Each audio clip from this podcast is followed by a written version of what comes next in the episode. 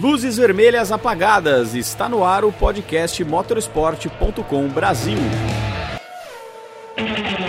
Salve, salve galera! Começando mais uma edição do programa Q4 ao vivo aqui no canal do motorsport.com no YouTube. Dessa vez abordando o quali para o GP da Grã-Bretanha. É isso aí, décima etapa do Mundial 2022 da Fórmula 1, disputada em Silverstone e com o pole position inédito, meus caros.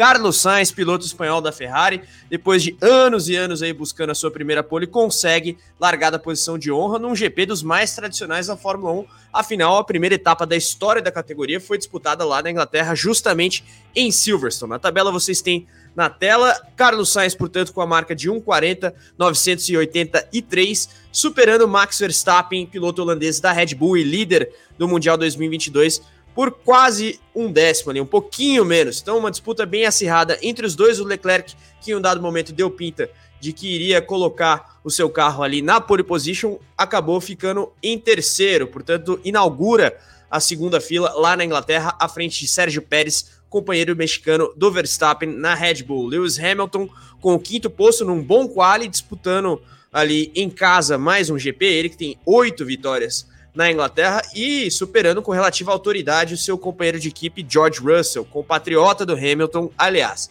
A gente tem Lando Norris e Fernando Alonso ali nas posições subsequentes do top 7, com o Russell em oitavo, e claro, completando o top 10, Guan Yu Zhu, piloto chinês da Alfa Romeo, que vem sendo destaque nas últimas etapas, e Nicolas Latifi, quem diria, o canadense da Williams conseguiu aí avançar ao Q3, justamente numa das etapas nas quais ele era mais é, ventilado como próximo de sua saída da Fórmula 1, né? Tive alguns é, diálogos com o pessoal da redação do Motorsport.com no sentido de que, por conta das especulações da imprensa europeia, o Latifi poderia ser substituído por Oscar Piastri já em Silverstone, mas no fim das contas, o Yost Capito, chefão da Williams, desmentiu tudo isso e tá aí o piloto canadense no top 10, inclusive superando Alexander Albon é, o seu companheiro anglo-tailandês. Então, uma classificação bem interessante. Vocês veem aí é, pneus intermediários usados pelos pilotos, portanto, tivemos quali na chuva.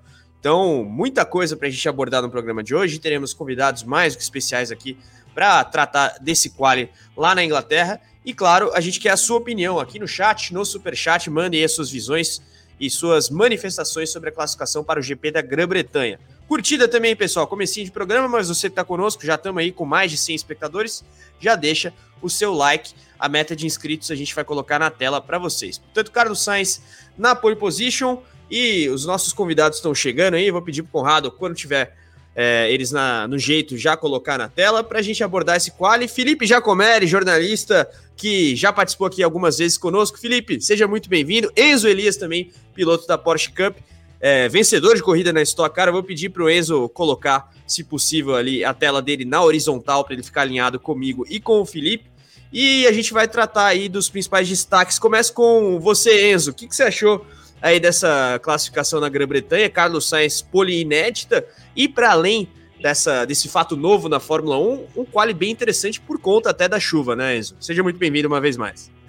Muito obrigado, pessoal. Obrigado pelo convite, mais uma vez fazendo parte aqui do programa, tô feliz. E, cara, não tem como comentar que o Carlos Sainz foi a surpresa do, do classificatório. E para mim foi uma mudança literalmente na última volta, porque eu tinha visto o Sainz um pouco apagado nesse classificatório, né? Eu foi, foi pouco comentado, tinha feito, tinha feito poucas voltas assim realmente interessantes. É, para mim, a surpresa ia ser talvez ali o Hamilton se colocando próximo de Verstappen e de Leclerc, mas no, nas duas últimas voltas ali, o Leclerc e o Verstappen alucinaram com os tempos e o Sainz foi e achou uma volta da vida dele para poder conquistar a primeira pole. Então, acho que Carlos Sainz com certeza é, é a surpresa aí do, do nosso sábado. Ah, sem dúvida. Vamos ver na corrida como é que o Sainz desempenha, né? Vai ter ali o Verstappen na cola e o próprio Leclerc, que a gente sabe que a Ferrari pode eventualmente é, optar por um jogo de equipe, embora o Sainz, depois das últimas etapas, tenha se colocado relativamente próximo ao Monegasco na tabela de classificação. Felipe, seja muito bem-vindo, quero a sua análise aí desse quali, interessante, na chuva, bola inédita. os rivais pelo título ali, Verstappen, Leclerc e Pérez próximos, né? E aí a gente pode focar a discussão nos dois pilotos principais, vamos colocar assim, das respectivas equipes, o holandês e o monegasco, mas quem larga na frente é Carlos Sainz. Seja muito bem-vindo, Felipe. Fala, Carlos. Fala, Enzo. Também quero agradecer, né, mais uma vez estar participando aqui do programa. Pô, eu quero dizer que eu tô dando sorte, né? Vocês me convidam sempre quando tem um sábado muito animado, né? Não, não tá sendo aquele sábado que faltando oito minutos no Q3, alguém marca a pole, e aí fica por isso mesmo e acaba. Não, hoje, nossa, a minha impressão foi a mesma do Enzo, assim, faltando ali um minuto, tinha, tinha cinco, seis pilotos brigando pela pole, a gente não tinha muita ideia de quem ia terminar na frente, claro que a gente sabe que o Verstappen sempre anda muito forte no, nessa condição de pista molhada, a pista quase secando, mas não deu Verstappen dessa vez, foi o Sainz, né? Se a gente pegar o que aconteceu a, ali em Montreal, o, foi bastante parecido, de, também uma classificação em pista molhada para secando, com o Verstappen disputando com o espanhol. Mas ali o Alonso né, não conseguiu fazer a pole. Hoje o Sainz conseguiu, então muda um pouquinho a história, muda um pouquinho a briga amanhã mesmo. E até ver como que vai ser essa dinâmica da Ferrari, né? Com o Sainz na frente, com o Leclerc é, largando logo atrás dele, né? Na fila ali do, das posições ímpares e ver se pode não ter jogo de equipe logo no começo, porque a corrida é muito longa, mas a gente sabe que o Sainz está buscando a primeira vitória dele na Fórmula 1. A gente sabe que a Ferrari vem de alguns GPs que não foi muito bem, é Montreal mais ou menos, mas a gente falando de abandono em Baco, é, acidente em Imola. Então é, é um momento que a Ferrari precisa se impor como é, alguém que possa fazer frente à, à Red Bull, porque nesse momento do campeonato a gente viu o Verstappen disparando, e do outro lado, a gente está vendo a Mercedes melhorando cada vez mais. Eu tinha a mesma impressão do Enzo, que ia ser a briga entre Hamilton e Verstappen. A gente tinha até ensaiado chegar aqui falando: nossa, a Red Bull vai precisar colocar um todo reserva, né? O Liam Lawson, para fazer o, a linha no treino na segunda-feira de novo, para ver se foi acidente entre o Hamilton e o Verstappen. Mas não, não aconteceu nada disso. O Hamilton está só na quinta colocação. Claro que a gente torce para ver as três né, grandes equipes brigando pela primeira colocação, por pódio, que seria muito interessante a gente ter uma briga um pouco é, com mais carros, né? Faz bastante tempo na Fórmula 1 que a gente não vê tantos times assim brigando. E é claro, falar um pouco do Nicolas Latifi, quem diria Nicolas Latifi do Q3? Ninguém estava esperando por essa, corrida que a gente estava esperando que ele assistisse do sofá, mas na verdade ele está no cockpit, e não só no cockpit, mas no Q3. Hum, será que ele vai manter a vaga dele para o ano que vem? Será que isso foi o suficiente? Ou uma corrida só não faz verão? É, essa pergunta deve estar sendo feita para uh, os chefões da Williams, Jost Capito e companhia, Thornton Capital, que é a nova dona da equipe, mas a gente sabe que o, o Latifi, além da questão desportiva, também entrega outros ativos, digamos aí, para o time de Grove. De todo modo, o Oscar Piastri, que vem sendo especulado, também poderia levar uma graninha aí e é reputado como um dos melhores pilotos é, jovens aí na iminência de ascender a um assento titular na Fórmula 1. Mas é, a gente vai entrar na projeção de corrida na sequência. Eu queria é, um depoimento do Enzo com relação à dificuldade de se disputar um quali numa chuva como foi a de Silverstone e é, também a gente tem que destacar né, a Ferrari em especial no momento de pressão, porque a gente tem uma sequência de quatro GPs em cinco semanas, no momento em que o Verstappen e a Red Bull abrem é, uma relativa vantagem nos mundiais de pilotos e construtores. Agora a Ferrari precisa reagir e o Sainz, é, como vem num ano não tão positivo, até pela expectativa que ele mesmo criou para si em 2021, acaba conseguindo dar a volta por cima. É, Enzo, queria que você comentasse aí é, o desafio para todos eles, né? A gente sabe que a chuva meio que equipara as condições de dificuldade para todos, mas o fato é que o Sainz foi muito bem e a gente tem que destacar também Verstappen e Leclerc, né, Enzo? É, com certeza. O, o que você tinha falado de quali na chuva é muito complicado. Não só o quali, qualquer situação de pista na chuva, porque é uma situação que varia muito. Não é uma situação igual no seco, onde seus pontos de freada são os mesmos, os seus turnins são os mesmos, velocidade de meio de curva. Isso tudo altera dependendo da quantidade de água, da quantidade de carros que está passando ali no momento, da formação do trilho, que foi muito comentado durante durante a transmissão do classificatório. Então, todos esses fatores que alteram, não é de um, de um quali para o outro, não é do Q1 para o Q2, é de uma volta para outra. De uma volta para outra, passaram 10 carros, formou um trilho, talvez até um pouquinho mais de tração, tanto que a gente via o pessoal baixando bastante o tempo do começo para o final dos classificatórios, né? Então, a condição é muito complexa por conta disso, né? E aí você vê, o Q1 estava com uma chuva ali um pouco mais leve, o Verstappen conseguiu colocar uma volta de 39, saiu para o Q2 o pessoal já um pouco mais complicado, a situação de pista, no final do Q2 ninguém conseguia baixar mais porque já estava chovendo bem mais forte, no Q3 eles começaram quase 10 segundos pior do que, do que terminaram o Q2, então, é uma situação muito complexa onde você vai muito sem referência e o piloto tem que ir um pouco no feeling também. E, bom, e voltando agora um pouco em relação às equipes, é, eu torço muito para ver uma reação da Ferrari e a gente ter um, uma segunda metade aí um pouco mais forte do lado da Ferrari para que tenha uma briga direta entre Leclerc e Verstappen, que eu acredito que seja a briga.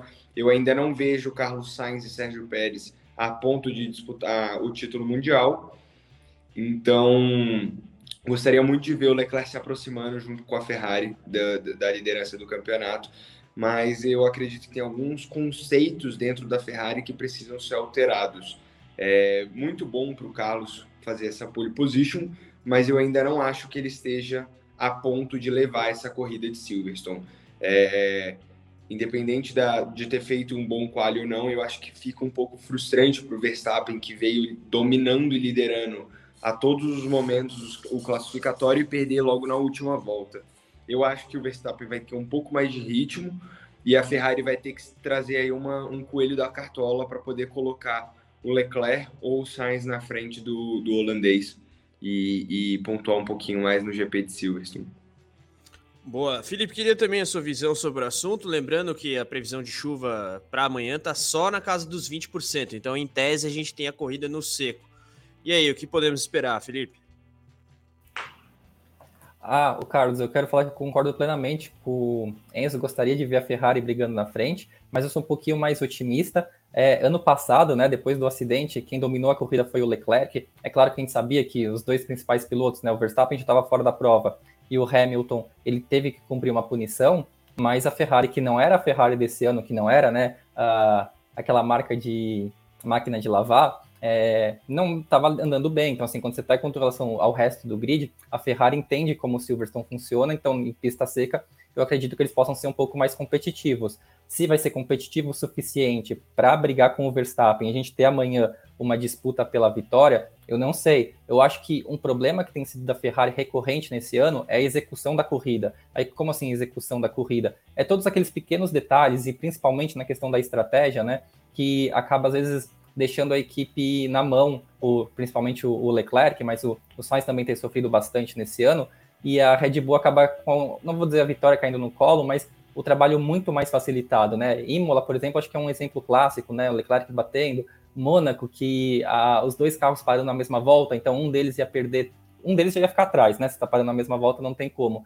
Então acho que se a Ferrari acertar a execução da corrida amanhã, ela pode ser sim uma candidata forte à vitória. O lado ruim é que você tem o Sainz largando na frente, e aí ruim no sentido de que você não consegue priorizar o Leclerc nesse, nesse momento se ele estiver atrás do Sainz, porque assim, você vai estar tá, literalmente mostrando quem é seu primeiro e quem é o seu segundo piloto. E a Ferrari por mais que a gente saiba que é, as apostas maiores são no Leclerc, a gente está na nona décima corrida do ano, né? Então é, é muito cedo ainda para ir, tipo, só um piloto aqui tem chance, mas essa, ver como a Ferrari vai lidar com o seu segundo piloto largando na frente, ainda mais se eles tiverem um bom ritmo amanhã, vai ser bem interessante para ver como que vai se sair na corrida.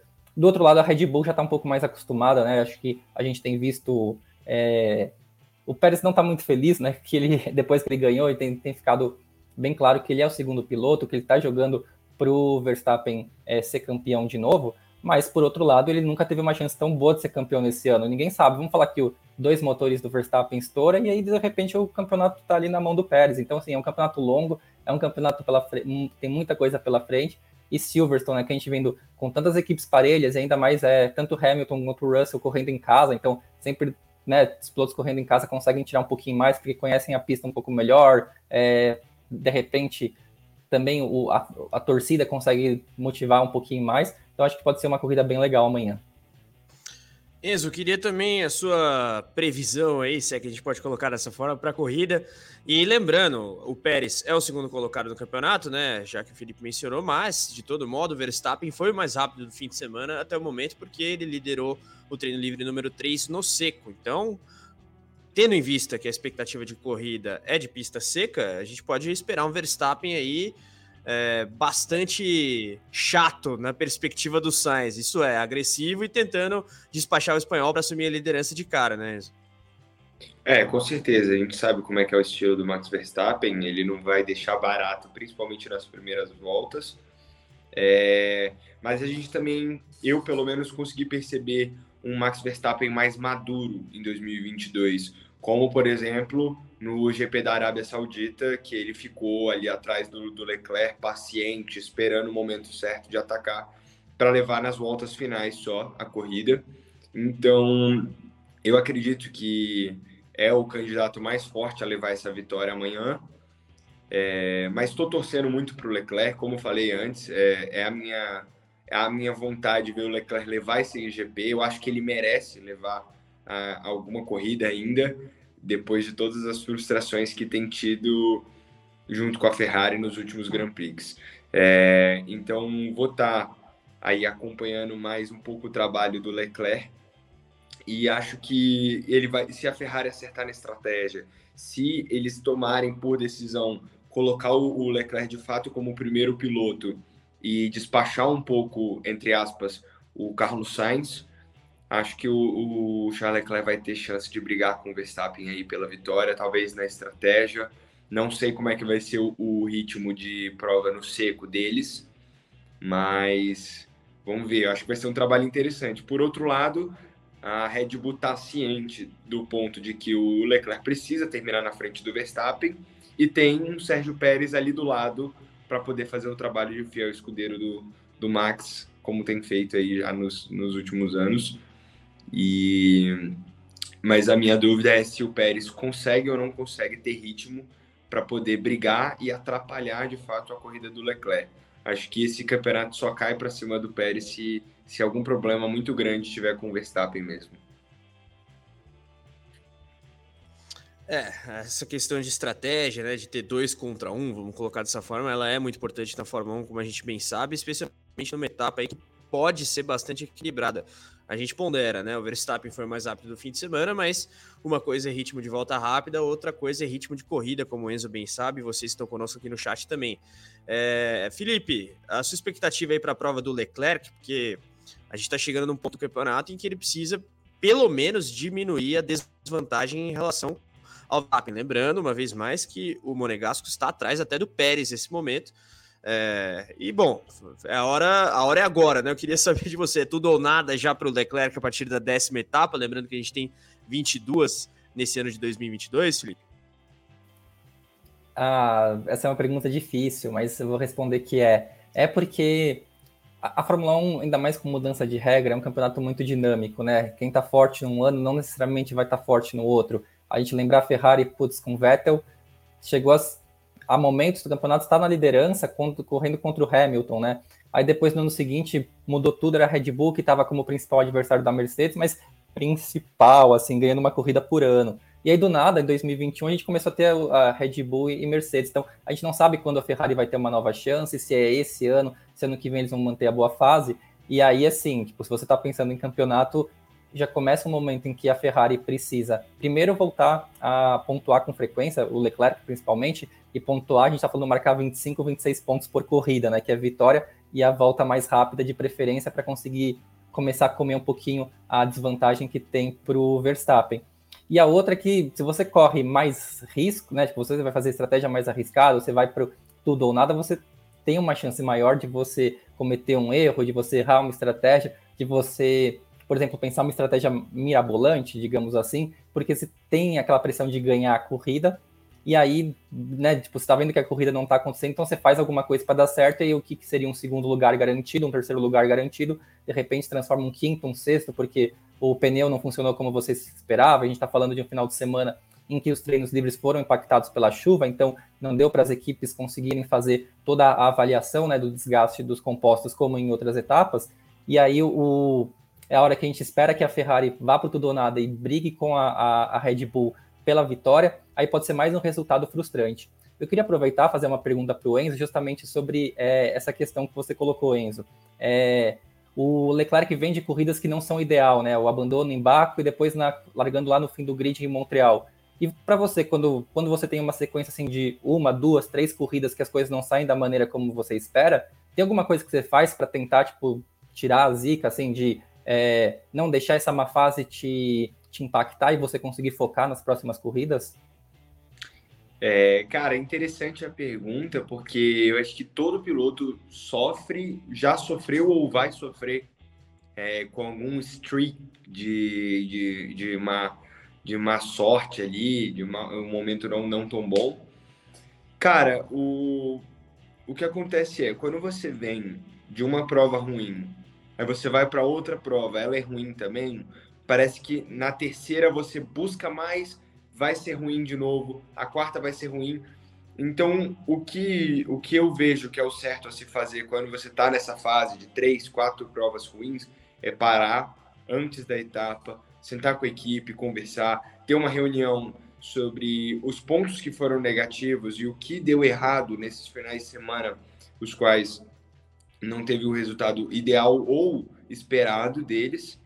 Então, acredito que o Leclerc tem que parar junto com a Ferrari, conversar, acredito, óbvio, que eles também fizeram isso, é, analisarem os pontos e verem o que dá para ser feito. É, acho que a Ferrari tiveram duas ou três provas com a corrida na mão e eles tentaram ter ideias mirabolantes, tentaram fazer mais do que o necessário para ganhar e acabaram acabando, é, acabando com o resultado do, do Leclerc nas provas, né?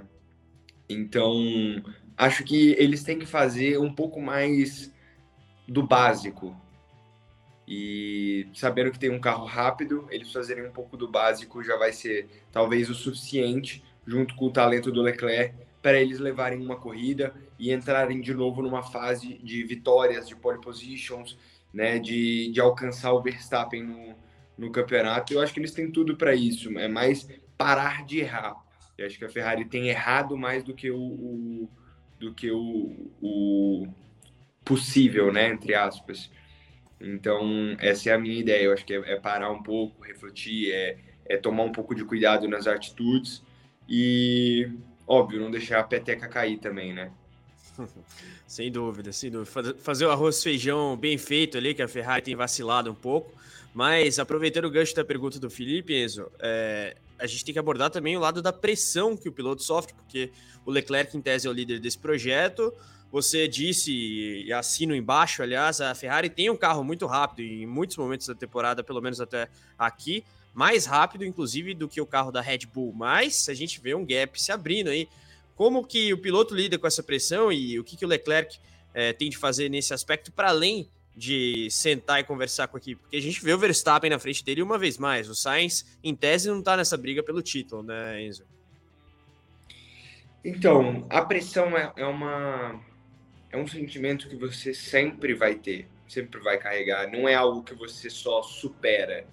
É, você aprende a, a, lidar, você aprende a usar ela às vezes como combustível, às vezes como é, como aquele gás extra, né? Aquele foco extra. É... Então, assim, eu acho que o, o, Leclerc tem que aprender a sanar a pressão. Eu acho que ele sim tem, ele tá num momento de pressão. Ele é um piloto jovem que tá ali com os companheiros da época de kart dele, como Verstappen, vendo o Verstappen levar talvez um segundo título mundial com ele sentado num carro da Ferrari já há três anos sem conseguir grandes feitos lá dentro.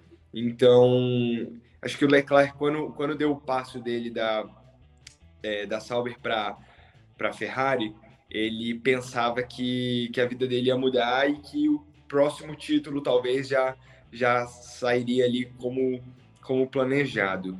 Então, talvez uma frustração pelo lado do Monegasco por ainda não ter conquistado um feito grande na Fórmula 1. É, e ele está em busca disso. Eu acho que ele pode usar isso como combustível para ele, né? Ele não pode se deixar abalar, porque a gente vê um Verstappen já campeão mundial, um Verstappen que não precisa mais provar para os outros o quanto ele é bom, o quanto ele, ele consegue pilotar. E a gente vê um Leclerc na posição de que ainda precisa se provar. E eu acho que a gente consegue ver muito isso pelos rádios, pelas entrevistas dele, pelo tanto que ele se decepciona com ele quando tem algum resultado ruim. E eu vejo que isso é muito reflexo de uma falta de de um título para ele.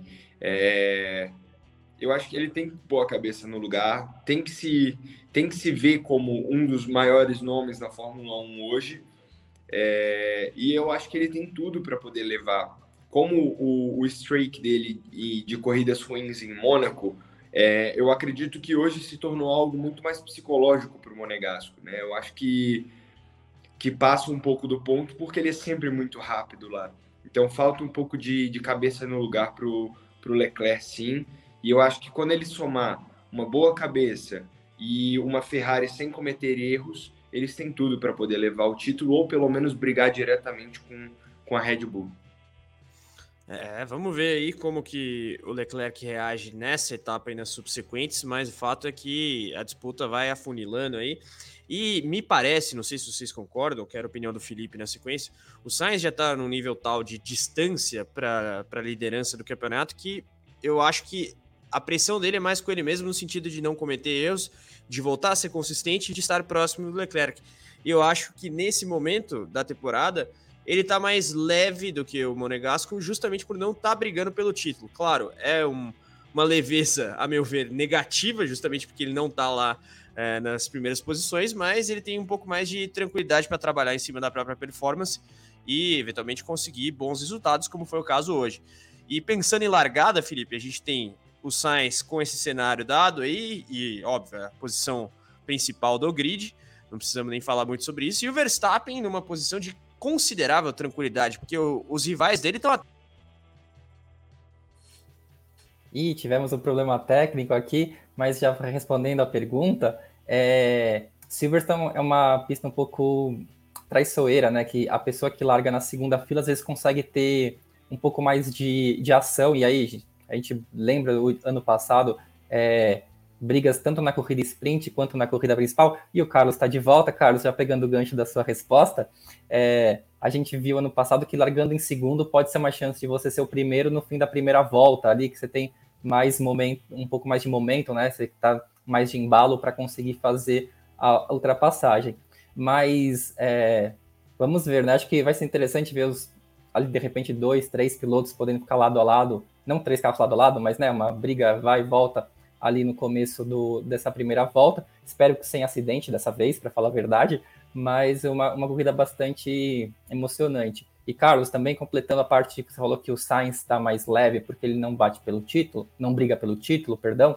É, tem uma outra questão do Sainz, porque eu acho que o Leclerc ele nunca teve uma dificuldade real na vida dele de pegar um carro assim que é, tipo, não vou dizer que é ruim porque ele já ele pilota pela Ferrari, né? A gente sabe que a Ferrari não estava em bons anos, mas é, em algum momento em que as coisas foram dando tudo errado para ele, né? O Sainz é o que saiu defenestrado ali, né, da, da Toro Rosso, depois ele não teve uma boa passagem pela Renault, aí ele foi reviver a carreira dele na McLaren, e aí na McLaren ele começou a perceber que era outra pessoa ali que estava ganhando mais espaço que o Lando Norris.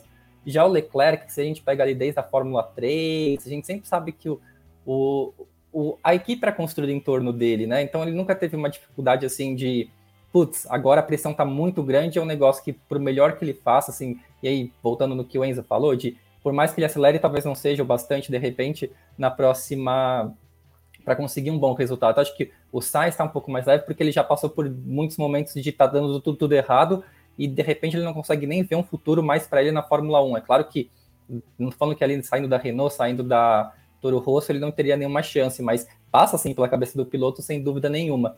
Mas aí o Sainz tem uma pressão diferente da do Leclerc. Ele nunca ganhou na Fórmula 1. É, ano passado, a gente for lembrar, teve uma polêmica do Sainz falando: ah, eu não quero ser um Barrichello. Claro que, assim, foi tirado um pouquinho de contexto, mas no sentido de o viver como segundo piloto, e é um pouco que a gente não está vendo isso acontecer, porque a Ferrari não está sendo dominante como era na época do Schumacher e do Barrichello.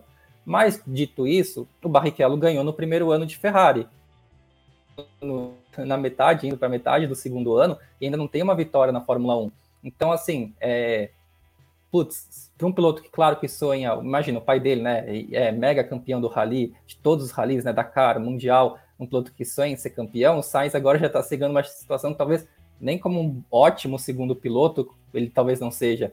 E aí tem essa dinâmica de que ele quer ganhar logo, que ele, como ele queria ganhar em Monza contra o Gasly, como ele queria ganhar na semana retrasada em Montreal contra o Verstappen. Mas o, tá aí voltando em Montreal, o Sainz andou tão bem naquela corrida que a gente sabe que ali foi um, um detalhe, né, um pouco acerto do carro que permitia o, o Verstappen distanciar ali na, na, reta oposta na zona do DRS, que acho que o, o, Sainz tem mais cabeça no sentido de diante de uma dificuldade, diante de um problema, é, ele conseguir né, voltar assim, colocar a cabeça no lugar, colocar as coisas em ordem, fazer uma boa corrida, que a gente espera que seja amanhã. E aí, é claro, eu quero só puxar uma frase que eu lembro da primeira temporada lá do, do Drive to Survive, que o, na corrida de. Na primeira, não, acho que, desculpa, foi a corrida de Monza, foi segunda, terceira temporada, putz, é, que é aquela que o Gasly ganha. E aí a, a McLaren tá falando para ele, então, Sainz, segundo lugar, tá ótimo, né? Ótimo resultado. Se continue assim.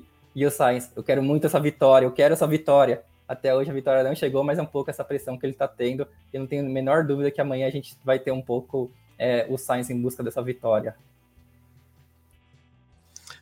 É, esse aspecto colocado que acho que vai ser um ponto importante da corrida também, porque dependendo da largada, o Sainz vai estar mais próximo do que no da vitória, porque principal pela primeira vez e a Ferrari tem ritmo para vencer. A gente vai ter que ver como que o Verstappen vai se comportar também, né? Sobre isso, Enzo, previsão de largada aí, claro, é, é um pouco de futurologia, porque eventualmente alguém pode errar ali e simplesmente ficar pelo caminho, mas em tese a gente tem um Sainz, que é um largador Verstappen é um cara que é agressivo em largadas, o Leclerc, idem, embora não tenha um nível assim de salto como tem o Verstappen historicamente, muitas vezes, inclusive com o carro inferior, já conseguiu é, despontar ali nas posições principais logo na largada. Como é que você vê toda essa questão? E aí eu vou pedir até para nossa equipe técnica aqui colocar um board de Silverstone para você analisar a. É, bom, eu acho que que a questão da largada, como você falou, é uma futurologia, né? E dá para a gente ver que o, o Verstappen vai atacar o Sainz com certeza no começo. Já está rodando aí a onboard?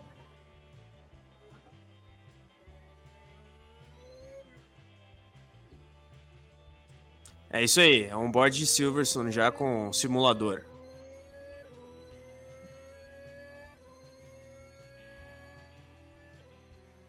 Você vê que é uma pista muito rápida, né? Circuito interessante, porque tem você vê com, Isso, com exatamente, pode continuar. Curva, com curvas de média e alta velocidade. Aí a gente está entrando na reta oposta, né? Com aquele famoso acidente entre Hamilton e Verstappen na curva Cobbs. É uma curva de extrema velocidade, praticamente lá embaixo. É, a gente entra na sequência de S's aí, que é a parte primordial do circuito de, de Silverstone, é uma parte onde exige muita confiança do piloto, um acerto do carro muito bom, porque como você tem mudança de direção o tempo inteiro, é, o carro tem que estar bem ajustado para você conseguir confiar. A gente vai entrar aí no, no terceiro setor, né? Uma curva bem rápida para a direita, em subida, ela é um ponto um pouco cego, tanto na entrada quanto na saída dela e a gente vem aí para a chicane final do circuito, né? Uma freada bem forte, uma chicane bem travada. Um ponto de aceleração complicado, porque é um ponto de aceleração em curva, que faz com que o carro distracione muito fácil. E aí o carro já volta para a reta. Né? Tem, tem a curva 1 ali para a direita, parecida com a COPS. Então é um dos circuitos mais, mais esperados do calendário, né? A curva 1 também muito rápida é, um trecho sinuoso aí na, no primeiro setor da pista, com uma curva fechada para a direita e uma sequência de duas curvas para a esquerda antes da entrada da segunda reta. Então é um ponto complicado. Esses pontos de aceleração em curva são muito complicados. É, não é fácil de você, de você conseguir uma boa tração quando você está em curva, porque o carro está pendurado em um certo ponto, né?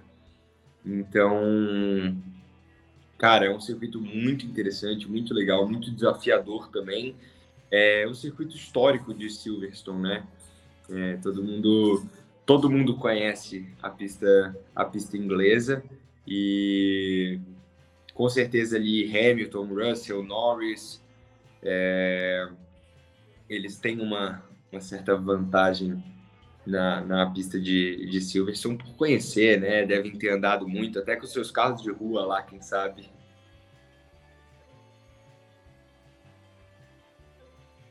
Provavelmente, provavelmente. Felipe, eu queria também um pouco da sua análise, tendo como foco aí o traçado e tudo mais, se as características do circuito inglês eventualmente favorecem mais Red Bull ou Ferrari. A expectativa que a gente tinha antes do começo das atividades de pista no fim de semana era um levíssimo favoritismo da Red Bull. E a gente viu pelo TL3 que o time austríaco tá bem lá na Inglaterra. Agora, o Leclerc tem um bom histórico em Silverstone, embora o próprio Max também tenha. O que, que você acha, Felipe? É diferente do Enzo, eu não vou conseguir fazer uma análise muito técnica da pista de Silverstone, né? É, eu nunca pilotei né? nunca pilotei nenhuma outra, para falar a verdade, mas brincadeira, gente. É, eu acho que a pista de Silverstone não é uma pista em que ela costuma favorecer muito as ultrapassagens, né? Mesmo a gente tenha é, retas muito, muito grandes, o, a gente viu em outras corridas que os carros ficam seguem um ao outro, mas na hora de fazer a ultrapassagem, chegando no ponto de freada, a gente não vê a disputa por posição. Fica muito mais ali limitado, a largada, a relargada, do que a disputa na pista ali com, conforme as voltas forem passando, se a gente não tiver uma diferença muito grande em desgaste, em, tipo, em composto de pneu, né, do macio para o duro. Mas para esse ano a Fórmula 1 passou por essa revolução técnica, a gente está vendo carros podendo seguir o carro da frente um pouquinho mais de perto, de repente pode ser o suficiente para a gente ter uma briga por posição. Nesse sentido, acho que a Red Bull continua muito forte, né? Porque eles têm tração para sair das curvas, então abrir ali nas retas que não são retas super largas, né? Pra, é, super largas não, mas são retas muito compridas, então favorece sim você ter um top speed saindo da curva muito forte. Mas vamos ver como que a Ferrari vai sair, porque a Ferrari também começou bem o final de semana, embora realmente o favoritismo nesse momento seja da Red Bull, apesar da pole, né, do Carlos Sainz. O, a gente teve uma substituição talvez forçada técnica pelo, do Carlos pelo Eric. E agora passa a bola é de novo para o nosso anfitrião. não, mas é isso. A gente, eh, assim como acontece, não tem jeito. É, algumas questões técnicas, mas eu quero dar o meu boa, meu boa tarde já. O dia começou cedo, mas meu boa tarde ao Felipe Giacomelli, ao Enzo Elias, sejam bem-vindos. Estou aqui para é, tocar enquanto questões técnicas meio que atrapalham, mas vamos uh, já já tudo vai ser resolvido com o Carlos Costa. E eu quero, uh, antes de puxar pro, pelo novo assunto, quero que a galera uh, continue dando like aqui. Já temos quase mil pessoas na sala, 289 likes. Vamos puxar o dedo aí no like. É de graça, é tranquilo, é fácil de fazer. Então, Vamos tentar pelo menos uma meta para eu ficar quietinho. Eu sei que muita gente não gosta que eu fale, mas pelo menos uns 600 likes eu acho que é um número bem bacana. Dá para você que está assistindo a gente. E aí, uh, isso vai fazer com que o YouTube entenda que o nosso programa é relevante. A gente sabe que é relevante. Temos dois convidados aqui, mais do que gabaritados, para falar da maior categoria do automobilismo mundial, mas a gente, o like ele é um mecanismo que a gente conta para justamente o YouTube entender. Agora, é, vamos falar um pouquinho de Mercedes, porque é, durante o treino de, de, classificação, a gente viu muito bem mesmo, uh, melhor do que estava em boa parte desse campeonato aqui, Hamilton e até mesmo George Russell. Né? A gente, é, por algum momento ali, imaginou que poderia, é, que eles poderiam entrar ali na primeira fila, ainda mais em condições de chuva. Enzo, você acha que uh, dá para o torcedor da, da, da, Mercedes, o torcedor do Hamilton, uh, talvez a, a fase, né, desde o do GP do Canadá da semana retrasada, que mostra uh, uma, um viés de, de melhora. Você acha isso? Você acha que a Mercedes vai conseguir dar uma atrapalhada aí não, não, digo nem na corrida de manhã, mas pelo menos no campeonato, o que, que você acha desse atual momento eh, da Mercedes e principalmente também do Lewis Hamilton? Bom, é... em relação ao momento do Hamilton, é um pouco complicado de se dizer, porque a gente vê George Russell batendo de frente, né? E em muitos dos casos, no caso da maioria deles, na frente do Hamilton. É... Eu acho que a Mercedes ainda não está a ponto de atrapalhar. Ela está no ponto onde os torcedores já começam a criar as expectativas, já começa a subir aquele nervoso durante a prova, aquele, aquela tensão de será se o Hamilton vai alcançar, será que o Russell vai conseguir alcançar? Mas sim, tem uma melhora, né? É, é nítida a melhora do carro da, da Mercedes, como por exemplo Imola, que, que o Hamilton estava em 16, 14, é, não conseguia fazer nada com o carro. E agora você já vê um Hamilton e um Russell brigando ali um pouquinho mais forte, né? O Russell não sai das mesmas posições, mas você vê pelo gap de tempo que, que as coisas estão se aproximando. É, eu vi um comentário que eu não lembro quem foi que, que fez agora há pouco, que está escrito ali que, que a Mercedes estava mais rápida do que a Red Bull e Ferrari com um pneu de 10 voltas nos treinos. É, eu não acho que esteja realmente mais rápido. É, um treino de Fórmula 1, até para explicar para os telespectadores, ele não não está só no tempo, na verdade ele é muito pouco sobre o tempo. O, por isso que a gente vê muita diferença de um treino para um classificatório. É, as equipes usam bastante do tempo de treino para fazer desenvolvimento de peças, desenvolvimento aerodinâmico. Muitos escondem o jogo, então você vai ver muito piloto saindo para volta rápida, fazendo setor 1 muito rápido, às vezes fazendo um setor 1 roxo e abortando a volta no segundo setor, que é para não mostrar o que tem realmente por ali, fazendo um desenvolvimento, fazendo long runs para poder testar para a corrida. Então é muito difícil você falar que uma equipe está mais forte que a outra durante os treinos. É, a gente começa a ver uma realidade a partir do classificatório mesmo. E eu acho que a Mercedes vai continuar se aproximando. Torço para que entre também na briga até o final do ano, para a gente também ver uma terceira força aí é, numa briga direta. A gente sabe que o campeonato para a Mercedes já, já praticamente está por água abaixo, mas seria legal vê-los se aproximando, vê-los brigando para ficar mais interessante para o público e para dar um, um, gostinho, uma expectativa especial para 2023. Quem sabe aí as três forças é, brigando pelo campeonato, seis mega pilotos, e ia ser bem interessante. Não, com certeza. Se a gente já vibrou bastante, já curtiu bastante a temporada de 2021, em que uh, dois pilotos né, e de duas equipes diferentes uh, se degladiavam, né, imagina se você no ano seguinte tem uma briga a três, no caso das equipes, podendo aí facilmente você ter três uh, ou quatro até pilotos brigando por algo. Eu acho difícil, eu acho que eu concordo contigo, viu, Enzo, sobre títulos aí esse ano, brigar por títulos esse ano para Mercedes mas eu acho que dá para dá é, fazer um, um, strike aí nas pretensões dos dois rivais, né, atrapalhando os planos deles, quem sabe. E Felipe, o que, que você acha é, sobre essa questão? Né? A gente viu ali, independentemente do tempo de volta, ou até mesmo o tempo para um pneu de 10 voltas, como se referia até mesmo a equipe da Band, né, no, no terceiro treino livre, mas é, dá para. Muita gente fala, inclusive o Rico Penteado, nosso grande colaborador aqui do site, fala também que ele imagina a Mercedes podendo ganhar de uma, duas corridas ainda esse ano.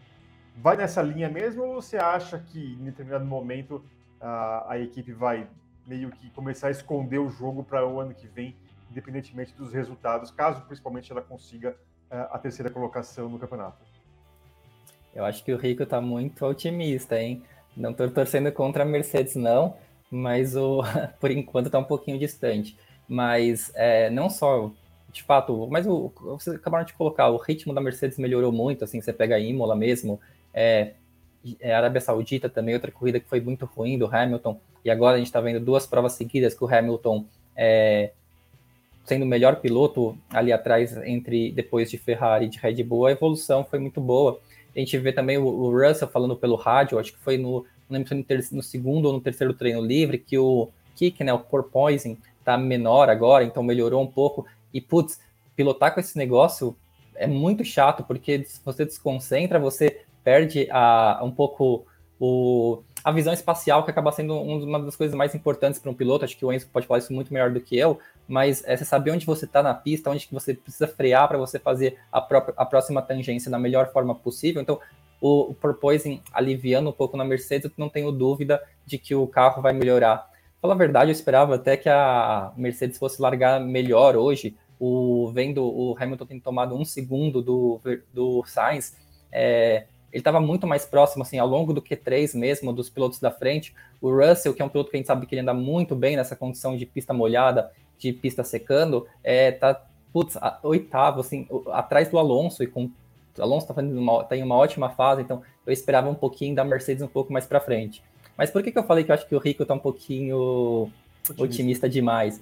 É porque não faz daqui a pouco, assim, se. Eu não sei, eu falo, até as férias de verão a gente não vê uma evolução da Mercedes, levando em conta que tem teto de gastos, levando em conta que o campeonato já foi embora, será que faz assim sentido realmente desenvolver o carro desse ano para brigar por uma vitória? Vamos falar Suzuka ou não sei, tipo aqui no Brasil mesmo, tipo no Qatar, ah, no Qatar não vai ter esse ano, mas enfim, o, numa dessas corridas do, do fim da temporada, será que já é melhor a gente começar a Mercedes já realmente esconder o jogo e começar a pensar no ano que vem, porque é, com o teto de gastos faz mais sentido, né? Você usar o, o, o, dinheiro desse ano pensando em 2023, né? Você esconde, digamos, uma peça, você testa nos treinos livres, é, faz avaliação, como eles explicou aqui. Então, acho que eu digo que o Rick está tá otimista, não porque eu não acredito que a Mercedes não possa melhorar, acho que vai melhorar, acho que a tendência é que eles briguem por vitória, como a gente já viu é, naquela primeira temporada da, do Hamilton e do Rosberg na Mercedes, que a equipe não era de ponto e ganhava a corrida, assim, de vez em quando,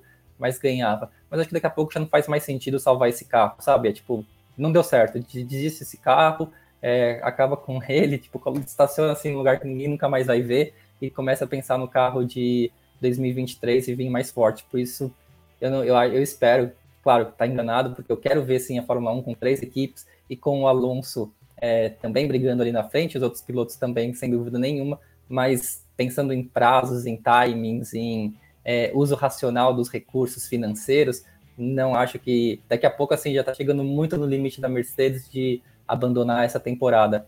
E só queria complementar a resposta anterior do Enzo, que ele falou que os treinos livres eles não são muito para a gente avaliar tempo. É, o que as equipes olham, né? Tipo, elas não olham o, o tempo em si, eles olham os dados, mas olham também a posição do GPS, né? Que é aquela bolinha que a gente vai vendo, os carros dando a volta no circuito, porque aí você consegue ter uma noção de em quais partes do circuito realmente um piloto está acelerando, em quais ele está se poupando, e você faz toda a análise de dados e combinação para você tentar chegar, digamos, em uma volta perfeita dos pilotos.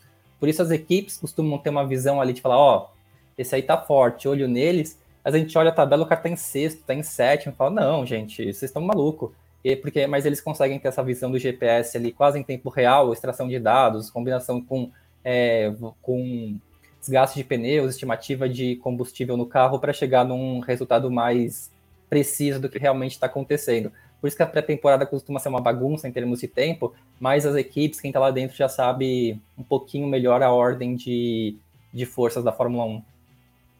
É, uma coisa interessante, uma coisa que é muito perdão, pode o público sabe, tem conhecimento, é, os dados são compartilhados de telemetria. É, você vê em muitas categorias, por exemplo, a Stock Car, onde cada, cada equipe tem os seus dados, tem a sua telemetria, seu piloto, e às vezes não é nem compartilhado com o seu companheiro de equipe. É, e na Fórmula 1 não. Eu acredito que por conta desse formato de trazer mais competitividade, de tentar aproximar os pilotos, você a Fórmula 1 tem esse sistema de telemetria que é compartilhado. O que é a telemetria para quem não sabe? Ela é o gráfico, ela é realmente um gráfico que sobe e desce, que demonstra exatamente o que o piloto fez. Então, onde ele freou, qual era a velocidade que ele entrou na curva, o quanto diminuiu, com qual intensidade diminuiu. E aí você consegue comparar, por exemplo, Verstappen e Leclerc, você consegue colocar uma volta em cima da outra e ver quem freou mais tarde, quem entrou mais rápido, por onde que um entrou, por onde que o outro entrou, e tudo isso através de uma linha. É, então a galera não pode não saber, mas é bem interessante esse ponto. Então, talvez você olhe ali, ah, o setor 1 dele foi bom, o setor 2 não, e a volta dele foi uma volta de oitavo. Mas, pô, o Sainz fez o melhor setor, então eles conseguem pegar e analisar, eles conseguem ir vendo esses pontos que de fora a gente não vê. Maravilha. Aqui, além da opinião, você tem a informação aqui detalhada. Estamos com o Felipe Giacomelli, jornalista de automobilismo. Já não é a primeira vez aqui, eu sempre agradeço a, ao Felipe por nos atender sempre e também ao Enzo Elias, mais uma vez ali se destacando muito no automobilismo brasileiro, na Porsche Cup, já ganhou corrida esse ano na Stock Car. Então fique aqui com a gente que ainda está discutindo bastante. Eu vou pedir ao Conrado é, colocar um super chat que eu vou usar aqui uh, meu exemplo, viu, galera? O Leo, Leonardo, Leonardo LTSS. É, Verstappen já é bicampeão. Amanhã vai ser de braçada se ninguém tocar nele. Aonde está a competitividade prometida da categoria? Duas coisinhas, viu, Leonardo? Este que vos fala, este que vos fala, ano passado cravou Hamilton campeão. Acho que depois do GP da Espanha ou de Portugal, um desses GPs da, da, da, da Península Ibérica. Né? Não foi desse jeito. Nós tivemos um baita campeonato, inclusive. Uh, com o GP da Grã-Bretanha do ano passado, a gente se lembra, né? Tanto por poison na tela aqui. Uh, a gente se lembra que no, no GP da Grã-Bretanha do ano passado, o Verstappen nadava de braçada no campeonato, tivemos aquela confusão toda, e a partir dali o equilíbrio maior. Eu acho que é muito cedo ainda. Aí eu quero, eu quero a opinião né, complementar aí, do, já que eu estou dando, uh, no comando aqui, mas eu estou dando meu, meu, minha colherada aqui também. É, eu acho que é muito cedo ainda, né? A gente vai chegar à metade do campeonato na semana que vem, metade ainda. Tem muita coisa acontecendo. Na semana que vem teremos corridas sprint, uh, tem depois, depois só em Interlagos. Enfim, tem muito ponto em jogo ainda, então acho que não está sendo, é, que não está sendo, não dá, dá para cravar isso. Agora, aonde está a competitividade prometida da categoria?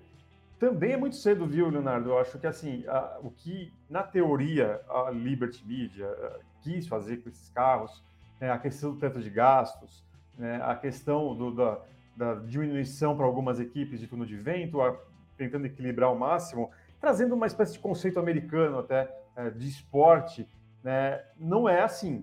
Né, você vai ter certamente ainda um bom tempo é, com uma equipe uh, melhor que a outra. Eu acredito que a gente não tenha, como a gente teve até agora, uh, na era híbrida, até o ano passado, um domínio de uma equipe como a Mercedes. Né? Eu acho que eles observam isso, uma dominância durante muito tempo. Eles dão um jeito de mexer os pauzinhos justamente para evitar que o público simplesmente deixe o esporte. Então, é assim, eu acho que é muito cedo a gente está falando de 10 corridas, né? Essa é a décima etapa do campeonato com esse novo carro e já cobrar uma competitividade prometida, é, eu acho que ainda é um pouco cedo. Todo mundo quer, é o que a gente fala. Quando a gente, o, o, o, Enzo e o Felipe falam aqui sobre a, a volta da Mercedes para a briga, não é porque a gente gosta da Mercedes, tem um pôster do Hamilton e do Russell nos nossos quartos, não. É porque a gente quer é, uma, uma temporada com vários pretendentes à, vitória, corridas e, e a títulos é, justamente a gente sentar na, na, à frente da TV, ou para quem for, para que bancada, não tem ideia de quem pode vencer. E isso eu acho que é mais legal, não é mesmo? Tô errado, tô certo, vocês discordam, vocês querem dominância. Vou começar contigo, Enzo. O que, que você acha desse assunto aqui? Cara, eu acho que a, a emoção é o que faz o esporte, né? Não só o automobilismo. É, quanto mais gente tiver, quanto mais competitividade, quanto mais incerteza, mais interessante para o público fica. Então, eu quero ver, cara. Eu queria ver o Latifi, o, o álbum brigando por vitórias. É... Latifi você já foi longe demais aí. Não, então, mas é, é, o meio de dizer de que assim, eu queria todas as equipes, entendeu? É, com condição, pelo menos. É, eu, é eu concordo plenamente com o que você falou. É cedo, é cedo para falar, não só porque é uma mudança é, no teto de gastos e no túnel de vento. É uma mudança no conceito do carro, no conceito da categoria como geral. Então, eles fizeram tantas mudanças para 2022 e eu acho que foram mudanças assertivas. Acho que todas têm fundamento e todas têm, têm possibilidade de, de, de, de serem ótimos acertos mas são é, é, igual uma mudança na vida, você aprende, né? Então eu acredito que a Fórmula 1 e a Liberty Media, junto com as equipes, estão aprendendo como lidar com essas, com essas novas mudanças, com essas novas regras. É, independente da, da, da, supremacia da Mercedes, e bom, e de a gente ter visto uma Red Bull já mais próxima, era muito inviável e inimaginável você pensar que de um ano para o outro, após oito anos de dominância, a gente ia ver uma Mercedes tão ruim no começo do campeonato, né? Brigando ali fora do Q3, do Q2, muitas vezes. Então você vê que são equipe, que é uma equipe muito bem estruturada, com dinheiro, com inteligência, com conceito, com ótimos pilotos e que não conseguiu acertar.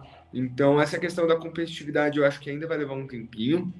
É, eu acho que eles vão aprender e também leva um tempo para as equipes menores conseguirem se desenvolver a ponto de chegar perto de uma equipe grande. É, e em relação ao Max bicampeão, novamente eu acho cedo. A gente viu um Verstappen dominante no começo da temporada do ano passado, até a metade da temporada. E em cinco, seis provas, o Hamilton foi e virou o jogo chegou em Abu Dhabi empatado, então a gente não pode prever nada, cara. Enquanto automobilismo, enquanto tiver chance matemática, você não pode bater o martelo em nada. A gente já viu carro quebrar faltando 30 metros para a linha de chegada, última volta, primeira volta. É, então a gente já viu de tudo no automobilismo, não dá para falar que, que é impossível. E eu acho sim que o Leclerc vai, vai em busca de uma reação, vai em busca de, desse título. E as coisas não vão ser fáceis para o Max, não. Eu acredito que assim que a Ferrari se acertar, é, eles vão brigar. Maravilha. Felipe, Max já é bicampeão? É um fracasso esse novo carro da Fórmula 1? Aí eu vou cravar falar, o Max já é bicampeão, mas, mas é só para os pessoal se engajar e comentar no chat. Que absurdo o Felipe falar isso. Mas, o Eric, é, você falou, a gente não tem o pôster do Hamilton, do Russell no quarto. Eu tenho aqui, peraí, aqui, o pôster do David Coulter. E se o pessoal deixar o like no, aqui no vídeo que você pediu para a gente bater nossa meta e colocar no comentário, meu Deus, o Felipe é doido com o pôster do David Coulter, eu explico porque que eu tenho um pôster dele aqui no, no meu quarto. Mas vamos falar agora sobre a competitividade. É, acho que a gente, além de, claro, vocês estão super certos, a gente precisa dar tempo ao tempo, precisa ter um tempinho para as equipes elas se desenvolverem, entenderem essas novas regras. Mas a gente também tem de uma Fórmula 1 que a gente veio de últimas, talvez, duas, três temporadas, que a gente tinha três pilotos que brigavam. Era o Hamilton, era o Bottas, era o Verstappen. Red Bull não tinha segundo piloto, assim, depois que o Ricardo foi embora, não teve mais. E a Ferrari, meu Deus, gente, teve ano Ferrari com o Vettel ali que chegar em décimo era bom resultado para eles. Então não tinha, não tinha uma disputa. Então, se acontece qualquer coisa com esses três pilotos, alguém de uma equipe que a gente não esperava teria um bom resultado. E a gente teve Gasly vencendo, a gente teve Ocon vencendo, a gente teve Sérgio Pérez vencendo aquela corrida doida em Sakir. Então, sim, foi Sakir mesmo, né? Foi. O... Então, a gente, a gente tava vendo uma competitividade meio é, fake, porque um monte precisava assim, os pilotos que deveriam estar andando na frente, eles não estavam.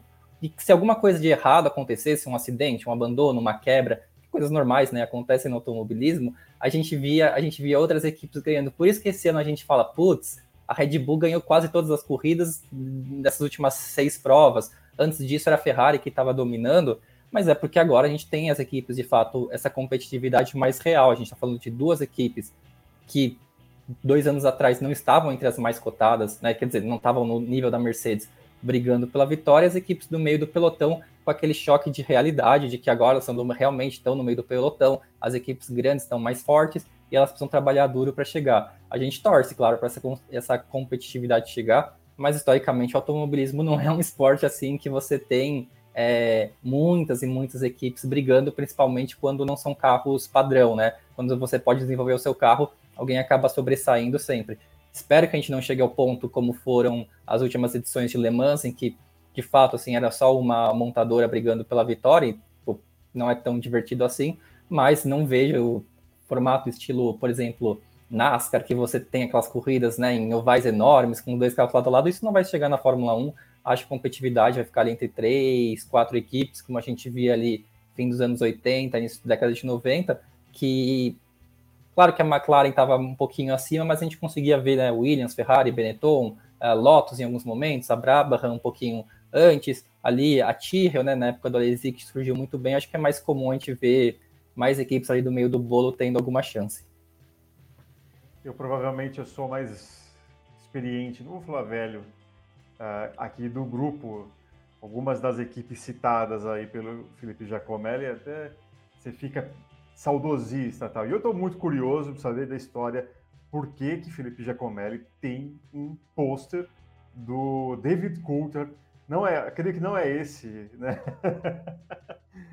Mas fica aí, vamos lá então. Você, se você quer saber por que, que o jornalista dos mais gabaritados tem um pôster do David Coulter uh, no seu quarto. Então vamos lá, chegar a 600 likes, tem 435 nesse momento, não custa nada a história certamente. Se ele prometeu, eu não estou sabendo, mas se ele prometeu, deve ser boa. Agora, galera, a gente está começando a receber aqui uh, algumas das declarações dos pilotos e eu vou lê-las aqui rapidamente e também pedir a opinião de vocês. Né? Então, o Carlos Sainz, pole position, né? Gente, Carlos Sainz, que coisa louca né, é, foi, ele foi perguntado se é, é possível vencer. Né, e ele falou que acha que sim. O ritmo apareceu durante todo o fim de semana, exceto no terceiro treino livre, que eu acho que deve ter alguma coisa a ver com o que o Enzo Elias falou agora há pouco. E onde tivemos alguns problemas que achamos que corrigimos para a classificação. Se eu me basear pelo meu ritmo no treino livre 2, devemos estar em boa posição para tentar vencer. Tenho certeza de que Max e Charles vão colocar muita pressão mas vou dar o meu melhor, é claro. Então, quero saber, né, belíssima foto essa do nosso bigode. Mansell sem bigode não é Mansell, é, mas será que o Leão está passando uma energia ali vitoriosa para o espanhol? Vocês veem uh, Carlos Sainz, uh, pelo menos brigando por uma vitória finalmente, já que ele conseguiu a sua primeira pole? Vou começar contigo, Enzo. Olha, eu acho que sim. Em, em Montreal, o, o Sainz demonstrou um ritmo. Demonstrou que tem ritmo para brigar pela ponta, brigar pela vitória. É, incomodou o Max ali, não durante uma volta, duas voltas de, de bateria no limite. Ele incomodou durante 12 voltas, se eu não me engano, 18 voltas, eu não lembro quantas foram, quantas foram exatamente. Mas ele passou um belo de um tempo ali é, procurando um espaço para cima do Verstappen e acho que só não conseguiu porque a Red Bull tem mais tração que a Ferrari, então não era um detalhe entre Max e Sainz, era um detalhe mais entre Ferrari e Red Bull. E cara, o, o, o Sainz já se demonstrou várias vezes muito rápido, o Mônaco também estava com um ótimo ritmo. É, eu acho que se ele encaixar, se ele tiver tiver com tudo no lugar para amanhã, ele tem chance de ter um ritmo bom para a vitória. O que vai custar no saber é: a Ferrari vai liberar o Carlos Sainz para ganhar a corrida ou ela vai colocar tudo na mão do Leclerc? E outra, o, o Verstappen vai aparecer com um ritmo surpresa para amanhã, porque dominou o classificatório inteiro, né? Ele perdeu na última volta.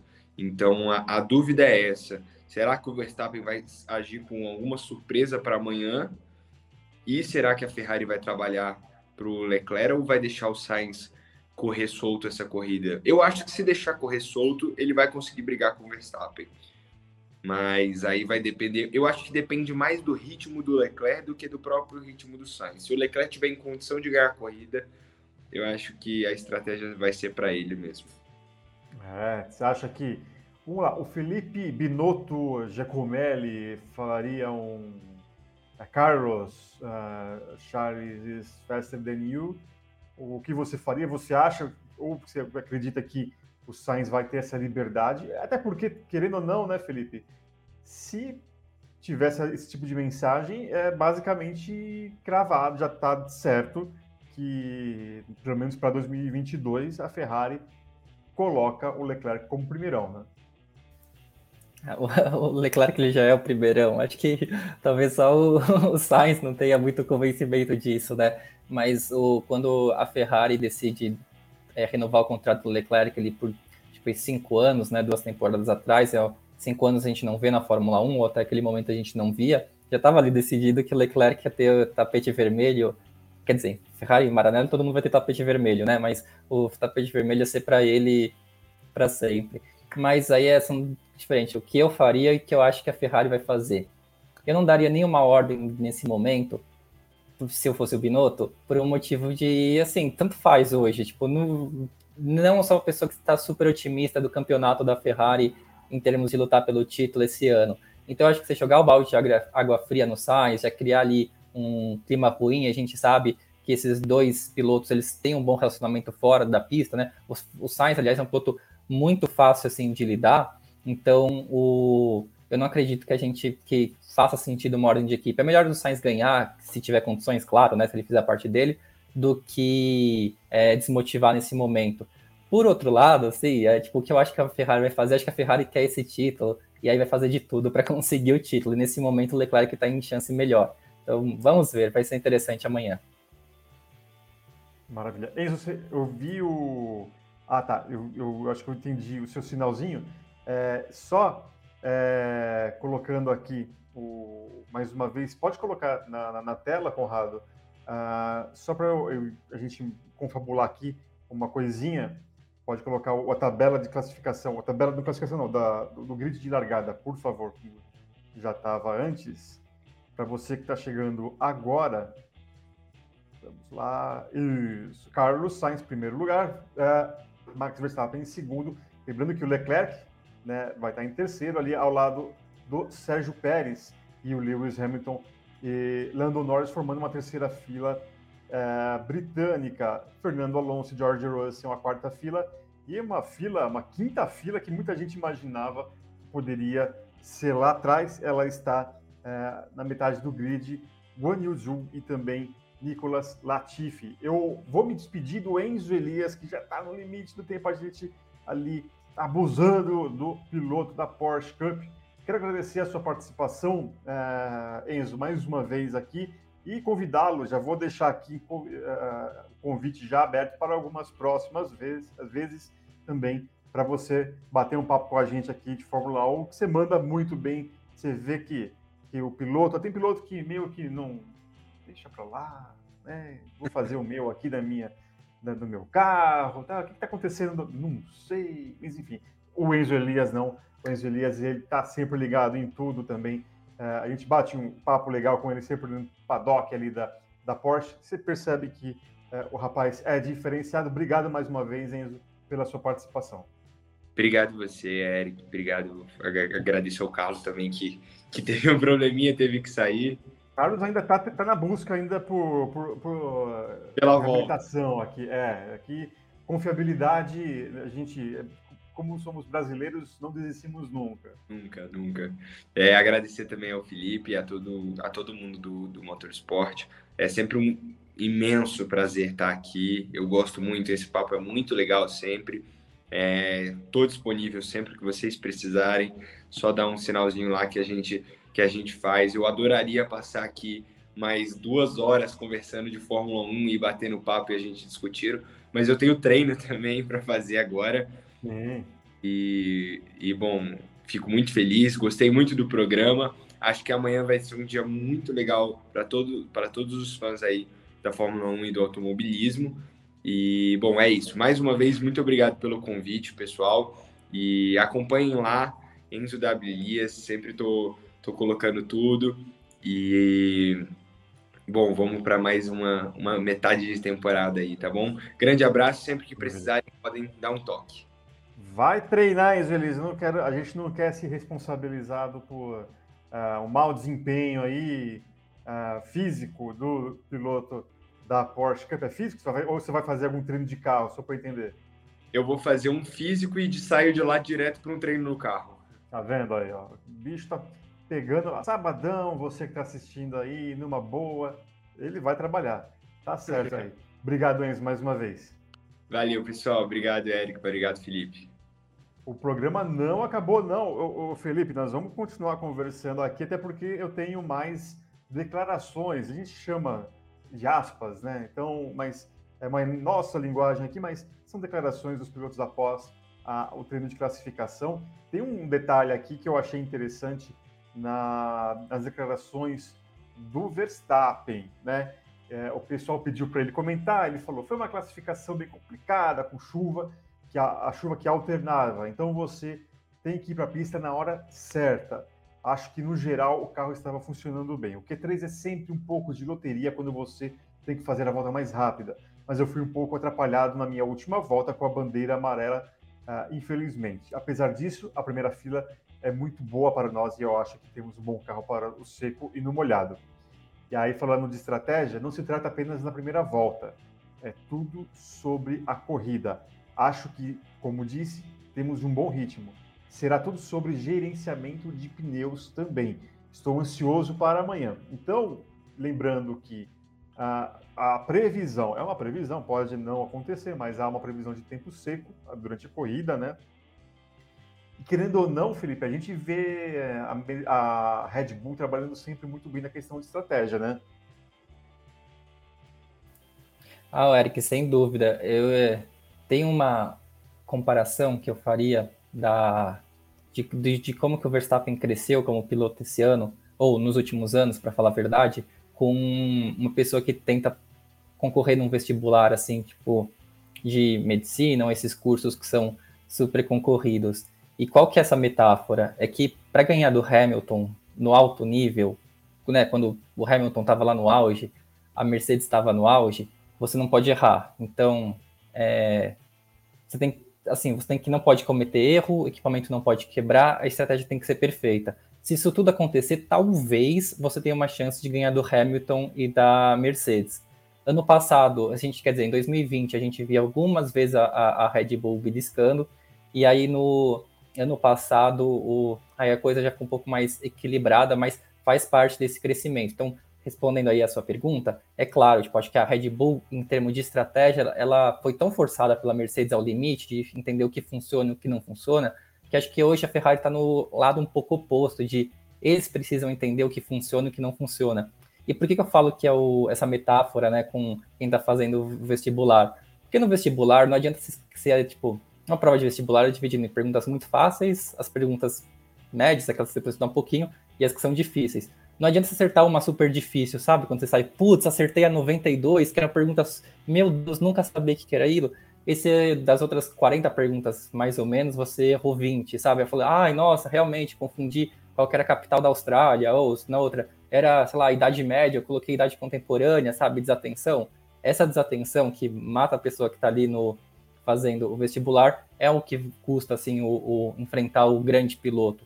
Então acho que a Red Bull hoje está num nível de que ele faz a prova do vestibular muito tranquilo, assim, de acertas fáceis, acertas médias, as difíceis eles conseguem uma ou outra ali colocar. Então é, é, eles estão num nível muito bom de, de, avaliar a estratégia, avaliar como que a pista está mudando, seja tempo é, seco, seja na pista molhada, seja desgaste de pneu acima do esperado, seja desgaste de pneu abaixo do esperado. A gente voltando um pouco para Montreal, né, que foi a última corrida, é, a estratégia da Red Bull de andar ali com um carro que tinha mais tração em vez de top speed, era já antecipando o que poderia acontecer na corrida de você precisar se defender da Ferrari. Então, quando está nesse nível de você já visualizou a corrida, de que quais são os cenários que podem acontecer e você já montou sua estratégia com antecedência, não é ali na volta 60 que entrou o safety car que tipo você fala, ah, é loteria. De fato, é um pouco de loteria, mas você teve ali uma preparação durante semanas de avaliando aquela corrida de que poderia acontecer para você se preparar e fazer uma estratégia melhor.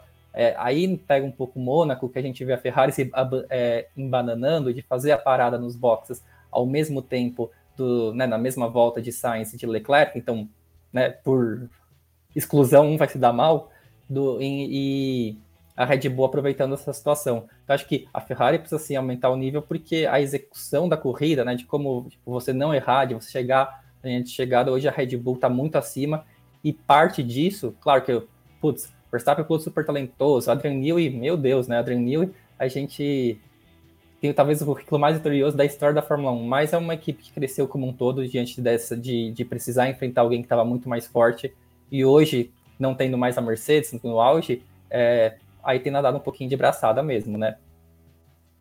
Não, isso que você falou é muito uh, importante, interessante, né?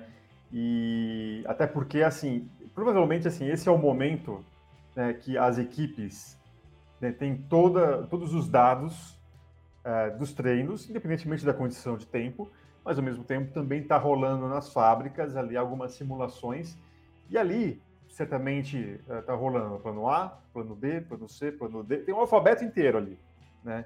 Uh, por isso até que foi no, no, Canadá que alguém achou que ele tinha falado para algum piloto o plano D de dado, né? Não, mas pode ser plano B. Eu não duvido nada que tenha sido plano B, plano D de dado mesmo, porque é, nesse momento em que assim muita gente acha que está tudo certo, todo mundo só pensa amanhã, não.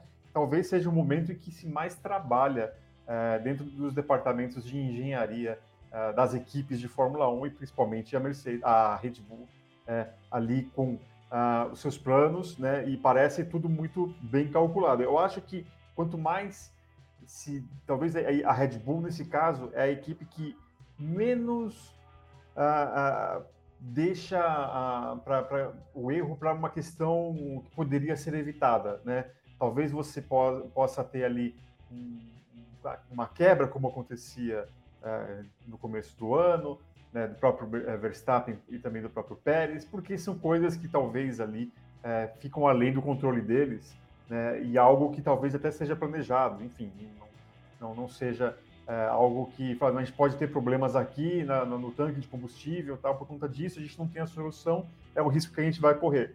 Seja algo nesse sentido. Então, não estou dizendo que, ah, poxa, então a Red Bull é imbatível. Não, eu acho que a Ferrari tem um carro muito bem nascido, né, Felipe? Tem um carro muito bem nascido e que talvez nesse momento falte a casca que a Red Bull e Max Verstappen adquiriram depois de um embate insano, né, que foi no ano passado. Eu acho que falta, não, talvez eles não estejam fazendo um mau trabalho. Muita gente tem as suas restrições com o Mattia Binotto, até restrições com o próprio Leclerc como piloto. Eu acho que vai ser um piloto tão talentoso quanto já é é, com talento desenvolvido, como já é do, do Verstappen, mas nesse momento pesa bastante tudo aquilo que foi vivido ano passado, né, de você não ter o direito de errar, você se cercar de absolutamente tudo para não ter, para você ter alguma chance de uh, conquistar um campeonato como foi no ano passado, não é mesmo? Não, sem dúvida. E acho que, voltando, antes de você entrar, uma das perguntas que o Carlos tinha feito para o Enzo Elias era justamente sobre a má fase da Ferrari, e é justamente ver como a Ferrari ela vai é, lidar com, esses, com a pressão de precisar andar bem.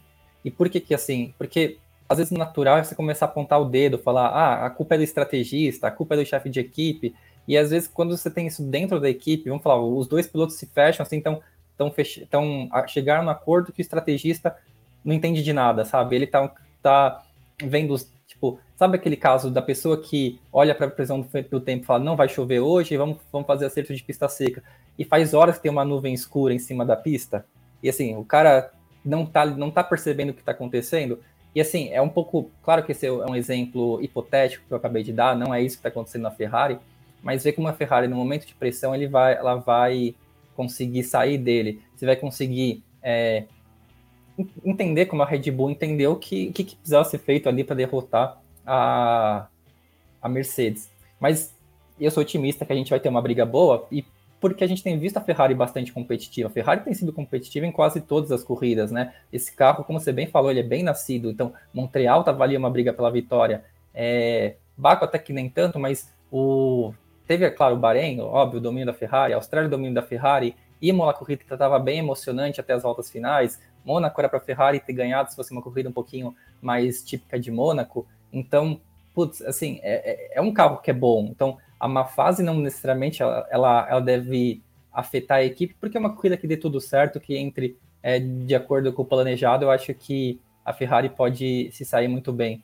Eu acho que a gente também tem entre o Leclerc e o, e o Verstappen, são dois estilos muito diferentes de pessoas. Né? Acho que o, o Verstappen é o, ele é o, é o piloto que ele é muito talentoso, mas ele é menos carismático, digamos assim, então é, é um pouco assim, é, eu quero ganhar de qualquer forma, então a gente, a gente, sabe que tem torcedores que não gostam muito dele, e o Leclerc é outro lado, assim, é, é, tipo a pessoa que faz tudo certo e dá errado no fim, sabe? Então a gente costuma gostar da pessoa que é assim, porque o, o balde de geografia nunca é um, nunca você comete o erro, né?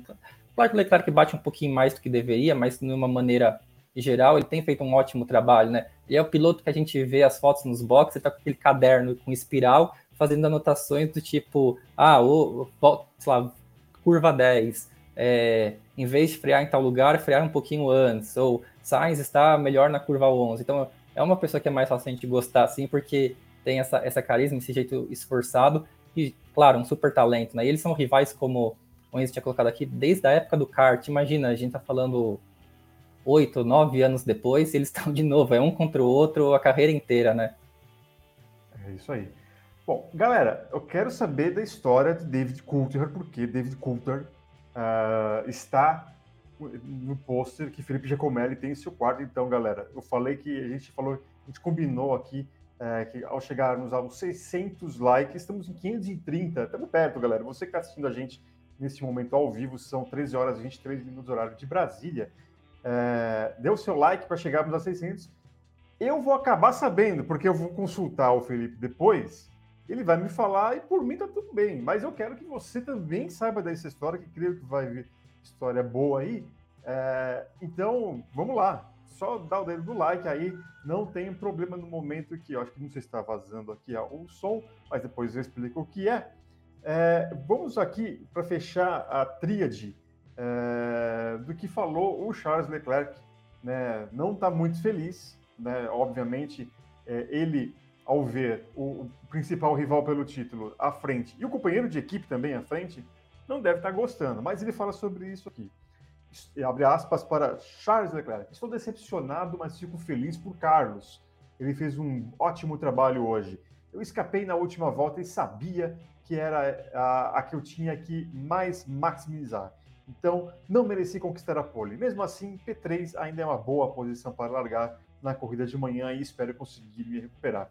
O ritmo está lá. Se tivermos uma corrida limpa, tudo deve correr bem. Obviamente, o gerenciamento de pneus, outro falando sobre pneus, também será importante. Acho que a estratégia será um pouco misturada entre uma ou duas paradas. Portanto, será interessante ver que uh, ver quem está indo para uma ou duas paradas, mas espero que façamos a escolha certa e possamos voltar para onde queremos estar. Não acho que a temperatura dos pneus tenha sido um problema nas últimas corridas. Obviamente, não pudemos mostrar tudo porque tivemos alguns problemas, mas espero que amanhã seja um bom dia. É, não creio que deva ser uma coincidência, né, Felipe? Mais um falar sobre pneus, como eu disse, pista seca, previsão de pista seca nesse domingo. E lembrando que a Pirelli levou ah, os compostos mais duros, né, como, é, como pneu médio, pneu macio, médio e duros, C1, C2 e C3. Por isso, muita gente aposta em apenas uma parada durante a corrida. A questão é como você vai utilizar é, esses pneus, né, Felipe? E aí, é, dependendo do ritmo que você casar ali com o composto, você pode optar, talvez, quem sabe, é, por duas uh, paradas, ou, ou talvez também a presença de safety car, são aquelas mudanças que a gente sempre imagina que podem ocorrer, não é mesmo? É, safety car não é tão comum assim em Silverstone, acho que putz, vou puxar de memória, mas acho que teve assim alguns sim, mas acho que também pega um pouco que a gente viu os treinos livres serem disputados, pelo menos o primeiro ali com pista molhada, então a gente viu que as equipes tiveram menos tempo para trabalhar o, o, análise dos pneus, então ver qual, qual que será a melhor forma de talvez economizá-lo. Então acho que faz sentido assim a preocupação dos pilotos. Lembrando que Silverstone é uma pista que tem história com os pneus, né? A gente lembrar 2020 o Hamilton ganhou a corrida, a famosa corrida com três pneus, né? O Bottas volta anterior é, teve um estouro ali muito maior do que do Hamilton e teve que fazer uma parada a mais. Se a gente voltar um pouco mais no tempo, 2013 foi 2013 foi aquela corrida em que os pneus estouraram e mudou-se o regulamento assim, no meio do campeonato por causa desse, do, dos pneus, né? Então, o Silverstone, pelo, pelo característica das, da pista, né? Tipo, curvas de alta, é, mas colocam muita pressão, um, sim, então é, ela, ela faz os pneus se desgastarem bastante. Então, acho que para pensar em uma parada amanhã é possível, acho que é, principalmente porque composto né, o, o, mais duro possível, né, o, o, o, duro do duro, ele é um pneu que ele não se desgasta, né, ele é tipo, é tipo um tijolo redondo, talvez, ou digamos assim, mas o... É, mas ele não se desgasta, esse, esse pneu, mas ele também tem uma performance um pouquinho, né, não é tão boa, então acho que de repente, de como for a disputa entre Red Bull ou entre Ferrari, talvez que entre Mercedes, vamos ver, é, faça sentido às vezes você abrir mão de posição de pista, porque também os boxes ali de Silverstone, você não perde tanto tempo é, em comparação aos pit lanes maiores do calendário, então fazer uma, uma, uma parada a mais, voltar com é, quar limpo, né, pista livre à frente, fazer volta rápida atrás de volta mais rápida pode ser uma vantagem ali, né, pensando é, undercut, pensando em que para evitar colocar de repente um piloto em uma posição mais constrangedora em ordem de equipe, você divide as estratégias, né? Você faz um piloto com uma parada só, um outro para duas paradas, mas o acho que a história dos pneus a gente tem visto no, nas últimas corridas, acho que todos, né? Se o safety car não entra, acaba sendo uma preocupação muito grande dos pilotos. Perfeito, não, com certeza. É, agora, vou pedir novamente para o Conrado colocar aí o grid de largada para a gente ver eu quero que você é, comente, Felipe, para mim, o que, que, você acha desses dois pilotos que eu vou falar agora, é, que estão ali na nona e décima posições. Né? Guan Yu Zhu, eu acho que ele, ele vem evoluindo, né? Eu acho que dá para você falar que o chinês tem é, evoluído, o Guan Yu Zhu, ou Zhu Guan Yu, é, e aí também o Latifi, que vem, assim, em algumas semanas, assim, é, na, com a corda total no pescoço, alvo de especulações, é, para justamente até sair da, da, categoria ainda nesse ano, enfim. Né? Tudo bem, assim, corrida, esse treino ele foi muito atípico, a chuva e tal, obviamente a gente não imagina algo mais além do que essa, é, essas posições. Creio que até não, dar, não dará para eles pontuarem. Estou sendo muito pessimistas, muito pessimista com eles, ou o que, que você acha desses dois pilotos é circunstancial e também se você concorda que o Zul vem, uh, vem evoluindo bastante, Felipe. Ah, o... muitas perguntas, perguntas difíceis, Eric. Você gosta de uma polêmica, né? Ah, é, com certeza, bicho. Se a gente não, não dificulta aqui a vida para os nossos convidados, a gente. eu, eu, pelo menos, eu tenho que trocar de nome se não fizer isso. Não, não, tudo bem. É, eu acho que o desempenho do Joe tá sendo surpreendente, a gente está um pouco melhor do que esperava, mas também é um pouco de o quão rápido esse carro da Alfa Romeo é, porque o Bottas é, ele cometeu um erro, né, hoje no Q2, talvez não, quer dizer, não por, só pelo erro, mas é, claro que prejudicou ele para o Q3, mas ele tem sido que, ido para o Q3 com consistência e tem sido um piloto que tem pontuado bem, né, ele está ali sexto, sétimo, oitavo, praticamente em todas as corridas, então esse carro é muito bom. E aí, naturalmente, né, se o carro é bom, o piloto novato ele também acaba sobressaindo. O... Mas uma coisa curiosa assim, entre o Joe e o Latifi é que são dois pilotos que, que se a gente for perguntar para maioria das pessoas no Ocidente, porque se a gente for perguntar para a maioria no Oriente, a gente está falando da China, e ali muita gente vai ser a favor dele, eram pessoas que a gente são dois pilotos que a gente não queria ver na Fórmula 1. Nada contra eles, mas são as vagas do Theo Purcher e a vaga do Oscar Piastri, né, digamos. Então, assim, a gente está falando de pilotos que Piastri ganhou três títulos em três anos. O Purcher é, tem 18 anos, está na Fórmula 2, sabe? Então, e, e, é favorito ao título esse ano, embora tá na segunda colocação. Inclusive, Fórmula 2 acho que está rolando, né? Então, todo mundo checando no Motorsport depois do resultado da corrida. É, o, e eram pilotos que, claro, é favorito, mas é outro piloto que está andando melhor esse ano na Fórmula 2, que eu não vou falar quem que é, mas vocês sabem. Mas voltando no assunto principal, o putz, assim, é, é bom que eles estejam andando bem, porque a gente sabe que a qualidade do grid da Fórmula 1 ele é muito forte, né? Ele é muito. Então, assim, para você ter um piloto bom, às vezes ser bom não é o suficiente, tem que ser ótimo, tem que ser excelente, e ao longo da carreira a gente não viu nem o Latifi nem o Joe serem bons. Por isso que tinha essa pressão um pouco se o Latifi ele ia continuar na Fórmula 1 depois do GP do Canadá ou não.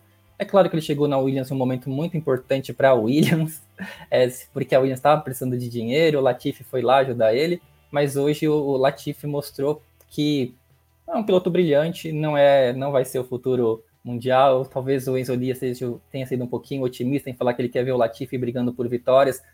Acho que não vai acontecer, mas de repente. mas ele é um bom piloto, assim, é, é, ele, tipo, fora do universo ali, Verstappen, Leclerc, Russell, Hamilton, sabe? Latifi é um piloto lutou por título de Fórmula 2, não é um piloto ruim. O Joe também não é um piloto ruim. Eles são é, é, é capazes. Então é legal ver eles terem esse bom desempenho. E o Latifi hoje, para mim, ele foi um pouco o meme do sabe, Chico feliz, Chico Buarque triste. Aí é o Chico Buarque feliz porque Latifi no Q3, né? Ele estava demitido para muita gente. Hoje ia ser o Piastra que ia correr. E aí o Latifi, né, o Chico Buarque triste, meu Deus, Latifi tomou 20 segundos, né? Ele não conseguiu nem dar uma volta rápida. 20 segundos, sei lá, ele estava andando na pista, assim, tipo, a pé no final para completar a volta. Mas brincadeira à parte, eu acho que nenhum dos dois é pontual, embora o Joe tenha uma situação um pouquinho mais confortável, mas é legal ver, um pouco quando a gente fala, ah, e a competitividade da Fórmula 1? A competitividade está aí, assim, a gente está vendo o Joe e o Latifi chegando no Q3, né? Não era, não era comum. Como a gente viu na semana retrasada, Mick Schumacher e o Kevin Magnussen no Q3, e agora estão no fim do grid, assim, você tem que dar três scrolls na tela para você conseguir encontrar os carros da Haas, e semana passada a gente falando, caraca, né, melhor resultado, quinto e sexto, desculpa, semana retrasada, então tem uma competitividade ali no meio do pelotão. Eu sei que a gente quer ver a competitividade mais para cima, mas tem sido uma temporada legal para a gente ver também quem está conseguindo bons resultados, levando em conta a limitação do equipamento. Perfeito. O, a gente né, sempre tem essa questão do piloto pagante, né? acho que tem pilotos pagantes e pilotos pagantes, não sei se você concorda, né? É, porque o Lance Stroll, né, que chegou à Fórmula 1 com aquela pecha total, né? Meu pai comprou equipe para mim, enfim, tô aqui porque estão pagando, mas eu vejo nele até um esforço em melhorar a cada corrida. Você vê que, eh, que, que ele que ele tenta, né? Você observa, você tem pessoas ali ao redor dele que falam do esforço dele, ou talvez né, que, que ele justamente para ele deixar de ser só o conhecido como piloto pagante. O Nikita Mazepin, por exemplo, eu acho que ele não tinha mínima, não daria, dava mínima para isso, não sei se se esforçava tanto, né? E talvez esse realmente ali a galera tinha muita razão em criticar pelo fato de ser simplesmente um piloto pagante e com pai cheio de dinheiro e para comprando a vaga. Agora, uh, os outros, né, eu acho que a gente tem que dar uma chance, né, tem que dar o tempo ao tempo para ver justamente se eles vão ter uma postura como a do próprio, do próprio Stroll. E eu acho que também, né, a gente fala, mas o Lawrence Stroll acabou, querendo ou não, salvando né, uma equipe de Fórmula 1. Acabou salvando é, centenas, quem sabe milhares de empregos, direto ou indiretamente, né, dentro da Fórmula 1. E a gente, é, em um momento ali, depois viríamos até a, a pandemia, né, assim, imagina né, é, como deveria ser, como seria a, a essa situação. Então, eu acho que, é, por mais que a gente não, não encare o Stroll, né, que vai largar na última posição, né, a, Conrado deu as três escroladas aí para achar o Stroll, né, mas eu acho que, de certa maneira, eu acho que tem pagantes e pagantes. E eu sempre falei, né? Assim, é, o, é, por mais que, ah, que precise do desenvolvimento técnico e tal, talvez a Fórmula 1 ela tenha ido longe demais na complexidade desse carro ou do carro anterior né, e do custo. E aí você fica dependendo é, de quem chega com caminhão de dinheiro ali. E não necessariamente o caminhão de dinheiro vem acompanhado da liberdade em escolher um piloto talentoso. Vem o caminhão de dinheiro e um rapazinho ali do lado do dono do caminhão é, falando: ó, esse aqui vai ser o piloto de vocês, tá bom? E aí é, é o que aconteceu nos últimos anos e também é, alvo de muitas críticas. Piloto pagante na, na, na, Fórmula 1 sempre teve e eu acho que dificilmente deixará de ter. Mas a, o que a galera pegava era justamente esses caras e não os mais talentosos, quem sabe no futuro, né, Felipe?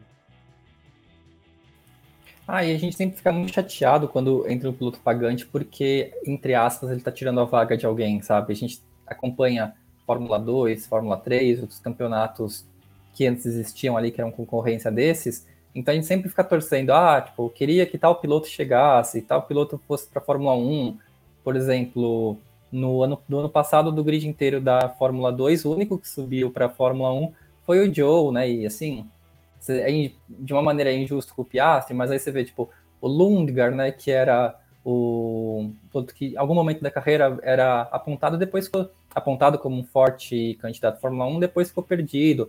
O Schwarzman, né, que era o piloto da academia da Ferrari, nunca teve uma chance na Fórmula 1. acho que muito, nem sequer foi especulado. O Callum Aylott hoje está na Indy, então a gente acompanha esses pilotos, vê eles andando bem, vendo eles batendo de frente com quem conseguiu chegar na Fórmula 1, eles não receberem uma oportunidade, é muito chato e porque a gente descobre que o que pesou no fim foi o dinheiro. Mas, Eric, você falou muito bem, assim, sabe, de é, a Fórmula 1 viveu momentos em que o, a responsabilidade financeira era quase que inexistente, né? Então, assim, a Fórmula 1 em si ganhava muito dinheiro, os fundos que na época controlavam a Fórmula 1 ficaram muito ricos, mas aí essas equipes, os pilotos, eles não recebiam grande parte né, dessa, desse, dessa montanha de dinheiro. E, na verdade, as equipes precisam fazer malabarismo para sobreviver, né? A Williams, a gente acho que pega ali os últimos 10, 15 anos, é, foram situações assim de apostar em todos os pilotos, assim, em todas as alternativas, né? A gente viu piloto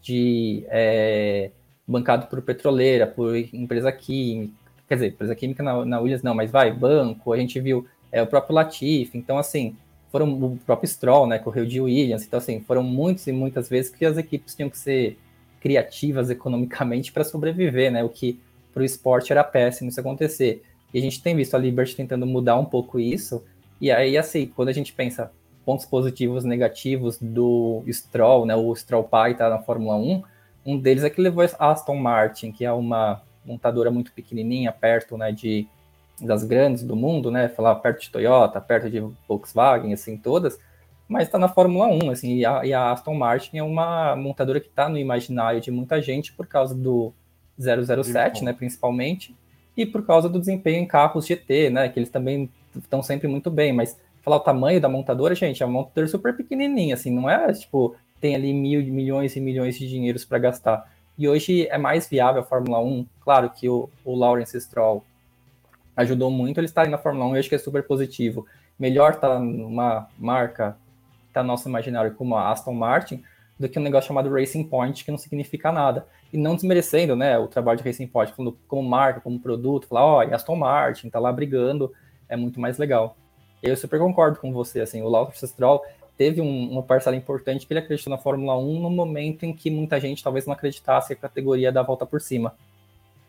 E por isso, é, até uma frase que ficou muito né, é, na minha cabeça, se eu não me engano, do Stefano Domenicali, ou não sei, minha memória às vezes me prega peças, mas justamente porque essa investida do Michael Andretti tentar se, trazer a Andretti como a 11 primeira equipe do grid, né, é, ele falou, tá todo mundo muito bem. É, pela primeira vez em muitos anos, todas as equipes da Fórmula 1 estão bem financeiramente. E, querendo ou não, você trazendo mais um time é, e o bolo começa a ser dividido para mais um, né, isso traz talvez algum tipo de insegurança perante esses times que já estão na Fórmula 1. Eu, particularmente, né, sou de uma época em que você tinha pré-classificação, né? Então você tinha equipe que chegava no fim de semana de Fórmula 1, tentava e não conseguia entrar para correr, né? Uh, e aí é muito estranho para mim eh, eh, ficar, permanecer apenas com 20 carros, 10 equipes no grid. Eu acho que talvez uh, o esforço, um esforço deveria acontecer. Mas quem está do outro lado tem um ponto ali. E aí você fica, né, como o negócio é um negócio, não adianta. Você fica, poxa, realmente, assim, eu gostaria, mas a, lógica deles fecha. Para mim, a lógica deles é, é, bate. É, tomara que, de alguma maneira, a décima primeira, ou talvez mais uma equipe, mas 12 equipes, acho que seria o ideal para mim, é, que eles consigam é, convencer e também mostrar que podem é, fazer com que a Fórmula 1 é, não sinta falta dessa grana com esse bolo não ser tão dividido assim. Né? Agora, é, eu sei que teve gente aí, eu estou vendo o Conrado bater um papo com a galera, inclusive aqui no nosso papo, no nosso chat, é, justamente falando de combustível tal. A gente pode falar isso, como a gente já vai ter amanhã o pode, talvez não pode, mas no próximo telemetria para o GP da Áustria, já na semana que vem, telemetria vai falar sobre a questão dos combustíveis. Felipe Giacomelli, temos aqui, eu vejo, depois de tanto pedir, 604 likes a galera atendeu aos nossos pedidos e eu quero saber por que David Coulthard está na parede do, do seu quarto, na sua residência. Deixa eu ver se eu consigo mostrar. No momento, no momento que Conrado coloca um, um meme de David Coulthard, muito engraçadinho, agora pode voltar para ele aí, para o Felipe Conrado, pode ir lá. Gente, eu sou péssimo cameraman, meu corte. Então, ainda por cima, vocês não vão.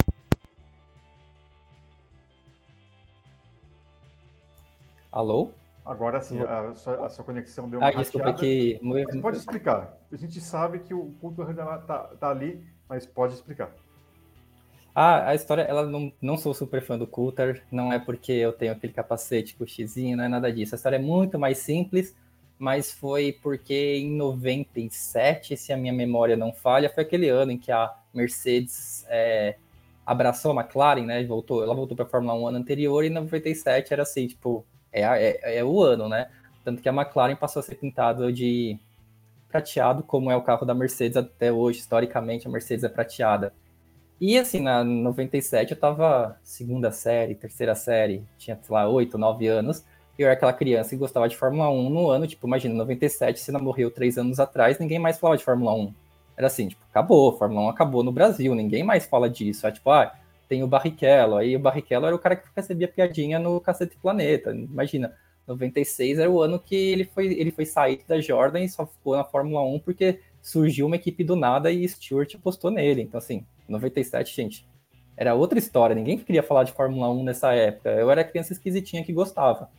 E aí eu tinha um, coleguinha de, de, de classe que o pai dele era, sei lá, um desses executivos da da, da ESSO, né? Da ESSO da Mobil, né? Da ExxonMobil.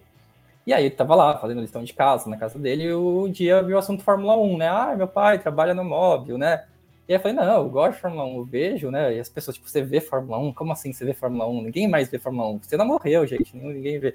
Não, é legal, acordo, né? 9 horas da manhã, todo sábado, todo domingo. Nessa época, o Guga era o grande nome do momento fora do futebol, né? Não, e totalmente, assim, ah, no futebol era Ronaldo, né? Aí não tá nem como comparar, mas o esporte, gente, não era Fórmula 1 que as pessoas estavam preocupadas mais. Já tinha passado essa, essa onda, assim, no Brasil, talvez era uma onda de 30 anos, né, que a gente foi pegar. E aí tava lá fazendo lição de casa, né, na casa do meu amigo, e aí o pai dele falou, ó, oh, eu tenho um pôster aqui que eu recebi no trabalho, e você quer? Eu falei, quero, né, tipo um pôster, e o pôster de David Coulter a gente sabia, assim, 97 não dava para esperar muito do David Coulthard. Já a, passagem dele pela Williams, ele foi o piloto que substituiu o Senna, para quem não sabe ou não se lembra, não foi boa, assim. Ele ganhou uma corrida ou outra, mas ele era piloto que batia no, na entrada dos boxes, assim. Era o piloto que estava liderando, ele rodava, assim. Não era tipo Coulthard, ah, o Coulthard é o cara de televisão hoje. Ele tinha um lado assim meme, que não tinha rede social na época, mas o Coulthard não era um piloto brilhante. E aí, tipo, ah, tá bom, vai do Coulter. Talvez eu queria que fosse do Hackney, porque o Hackney era um piloto que no ano ali, no finzinho do Senna McLaren, já dava uns. chegava perto do Senna, mas tá, vai, do Coulter, não tem problema. E, eu, aí eu falei, ah, vou fazer o pôster, né? Tipo, fui lá na loja, colocou o cartaz, virou o pôster, coloquei no meu quarto. E eu sou uma pessoa muito minimalista, assim, assim, pela verdade. Eu não sou uma pessoa, tipo, ter milhões de decoração, não tenho carrinhos, nada disso aqui. Então, ficou o pôster, e aí durante os anos todos ele, ele ficou em casa, não tem uma super decoração aqui de Fórmula 1, nada disso, assim. É, para as pessoas que não me conhecem, quem não sabe que eu escrevo, né, eu já sou jornalista de automobilismo, já fui para pista, ficam super surpresas quando eu falo que é, acompanho Fórmula 1, que eu acordo todas as corridas para ver, mas assim, no meu quarto ficou o pôster do Coulter ao longo dos anos, e aí ainda bem, né, que a Fórmula 1 agora tá, tá forte. O Coulter não tá mais correndo, talvez é, não, não teve o destaque que ele teve, mas seguimos acompanhando, estamos aqui comentando. Com certeza. Agora, é, eu acho legal essa história, é, até porque, querendo ou não, é uma lembrança de uma época, uma lembrança da nossa infância. Cada um tem uma história dessas. Você que está assistindo aqui com a gente, pode até colocar no nosso chat aqui se você tem alguma história parecida sobre algum piloto preferido, se você tinha algum piloto favorito na infância e talvez não seja o maior vencedor tal. Enfim, mas a carreira do Coulthard, ele tem é, bom, boníssimos números, né? É, ele nunca foi o campeão, mas ele é, já teve, ele teve 13 vitórias na Fórmula 1, 62 pódios, 12 é, poles é, na carreira. E 13 vitórias, né? É engraçado que 13 vitórias, inclusive, é um número superior de vitórias do que Rubens Barrichello e Felipe Massa, que tem ambos, cada um tem 11. Né? Então, é... Felipe Giacomelli, eu quero agradecer mais uma vez demais a sua participação aqui no nosso Q4. É, fico feliz que você também curta participar aqui com a gente, porque certamente você vai receber um WhatsApp durante a semana uh, de GP de Fórmula 1 perguntando se você quer participar. Novamente, a galera curtiu bastante aqui os seus comentários. Eu quero agradecer mais uma vez a sua participação. Eric, eu que agradeço mais uma vez o convite, é muito legal participar aqui. Eu não esperava contar a história do David Coulter para vocês, mas já que você jogou o pôster, eu Opa. falei, putz, né? Daqui a pouco as pessoas vão ver atrás de mim que tem tipo um carro prateado, eu vou ter que dar uma explicação. Mas muito legal e a gente espera que a corrida amanhã seja tão boa quanto foi o treino hoje, né? Acho que no fim a expectativa nossa é justamente essa. E claro, fazendo o, o Jabá, as pessoas é, hoje tem ainda muito automobilismo, tem a Fórmula 2, que tá, deve estar tá rolando, tá, tá para acabar, tem treino da Indy, tem INSA, tem NASCAR, tudo no Motorsport. E quem não deixou o like por causa da história do Cutra, mas deixa o like agora, por causa que a gente tem que é, fazer o conteúdo, fazer esse vídeo, fazer a história do quer dizer, fazer a história das coisas da Fórmula 1, é, elas chegarem cada vez mais pessoas e o YouTube é, distribuir esse conteúdo. Que brigadão pelo convite mais uma vez, foi um prazer participar aqui. Imagina, imagina. É, só colocando, trazendo informação, Jack Durham acaba de vencer a etapa de Silverstone, da corrida curta uh, da Fórmula 2, com o Iwasa na segunda posição Enzo Fittipaldi conseguindo um pódio aí com a terceira posição, com a Charrus, que a gente sabe não é lá essas coisas. Theo Pourchaire foi o quarto colocado e Felipe Drogovic em quinto. Então, uh, fica um pouquinho atrás ali na briga do, do, do, título, mas amanhã teremos uma nova corrida, a corrida que distribui o maior número de pontos e vamos também celebrar esse pódio do Enzo Fittipaldi. Galera, muito obrigado a você que participou do nosso Q4. Problemas técnicos impediram o Carlos Costa a retornar, mas amanhã vai estar tudo certo. A gente vai fazer, os nossos engenheiros vão traçar a melhor estratégia para todo mundo estar é, tá 100% tecnicamente nesse domingo. Conrado, muito obrigado também pela força, pela parte técnica e você principalmente acompanha o Motorsport nas redes sociais, como o Felipe falou. Tem muita coisa rolando ainda nesse sábado. Tem o Brasil na NASCAR, inclusive. Então, fique ligado nas redes sociais e também no motorsport.com.br. Falou? Amanhã teremos pódio com todo mundo aqui, com tudo, comentando o GP da Grã-Bretanha de Fórmula 1. Até amanhã. Tchau, tchau.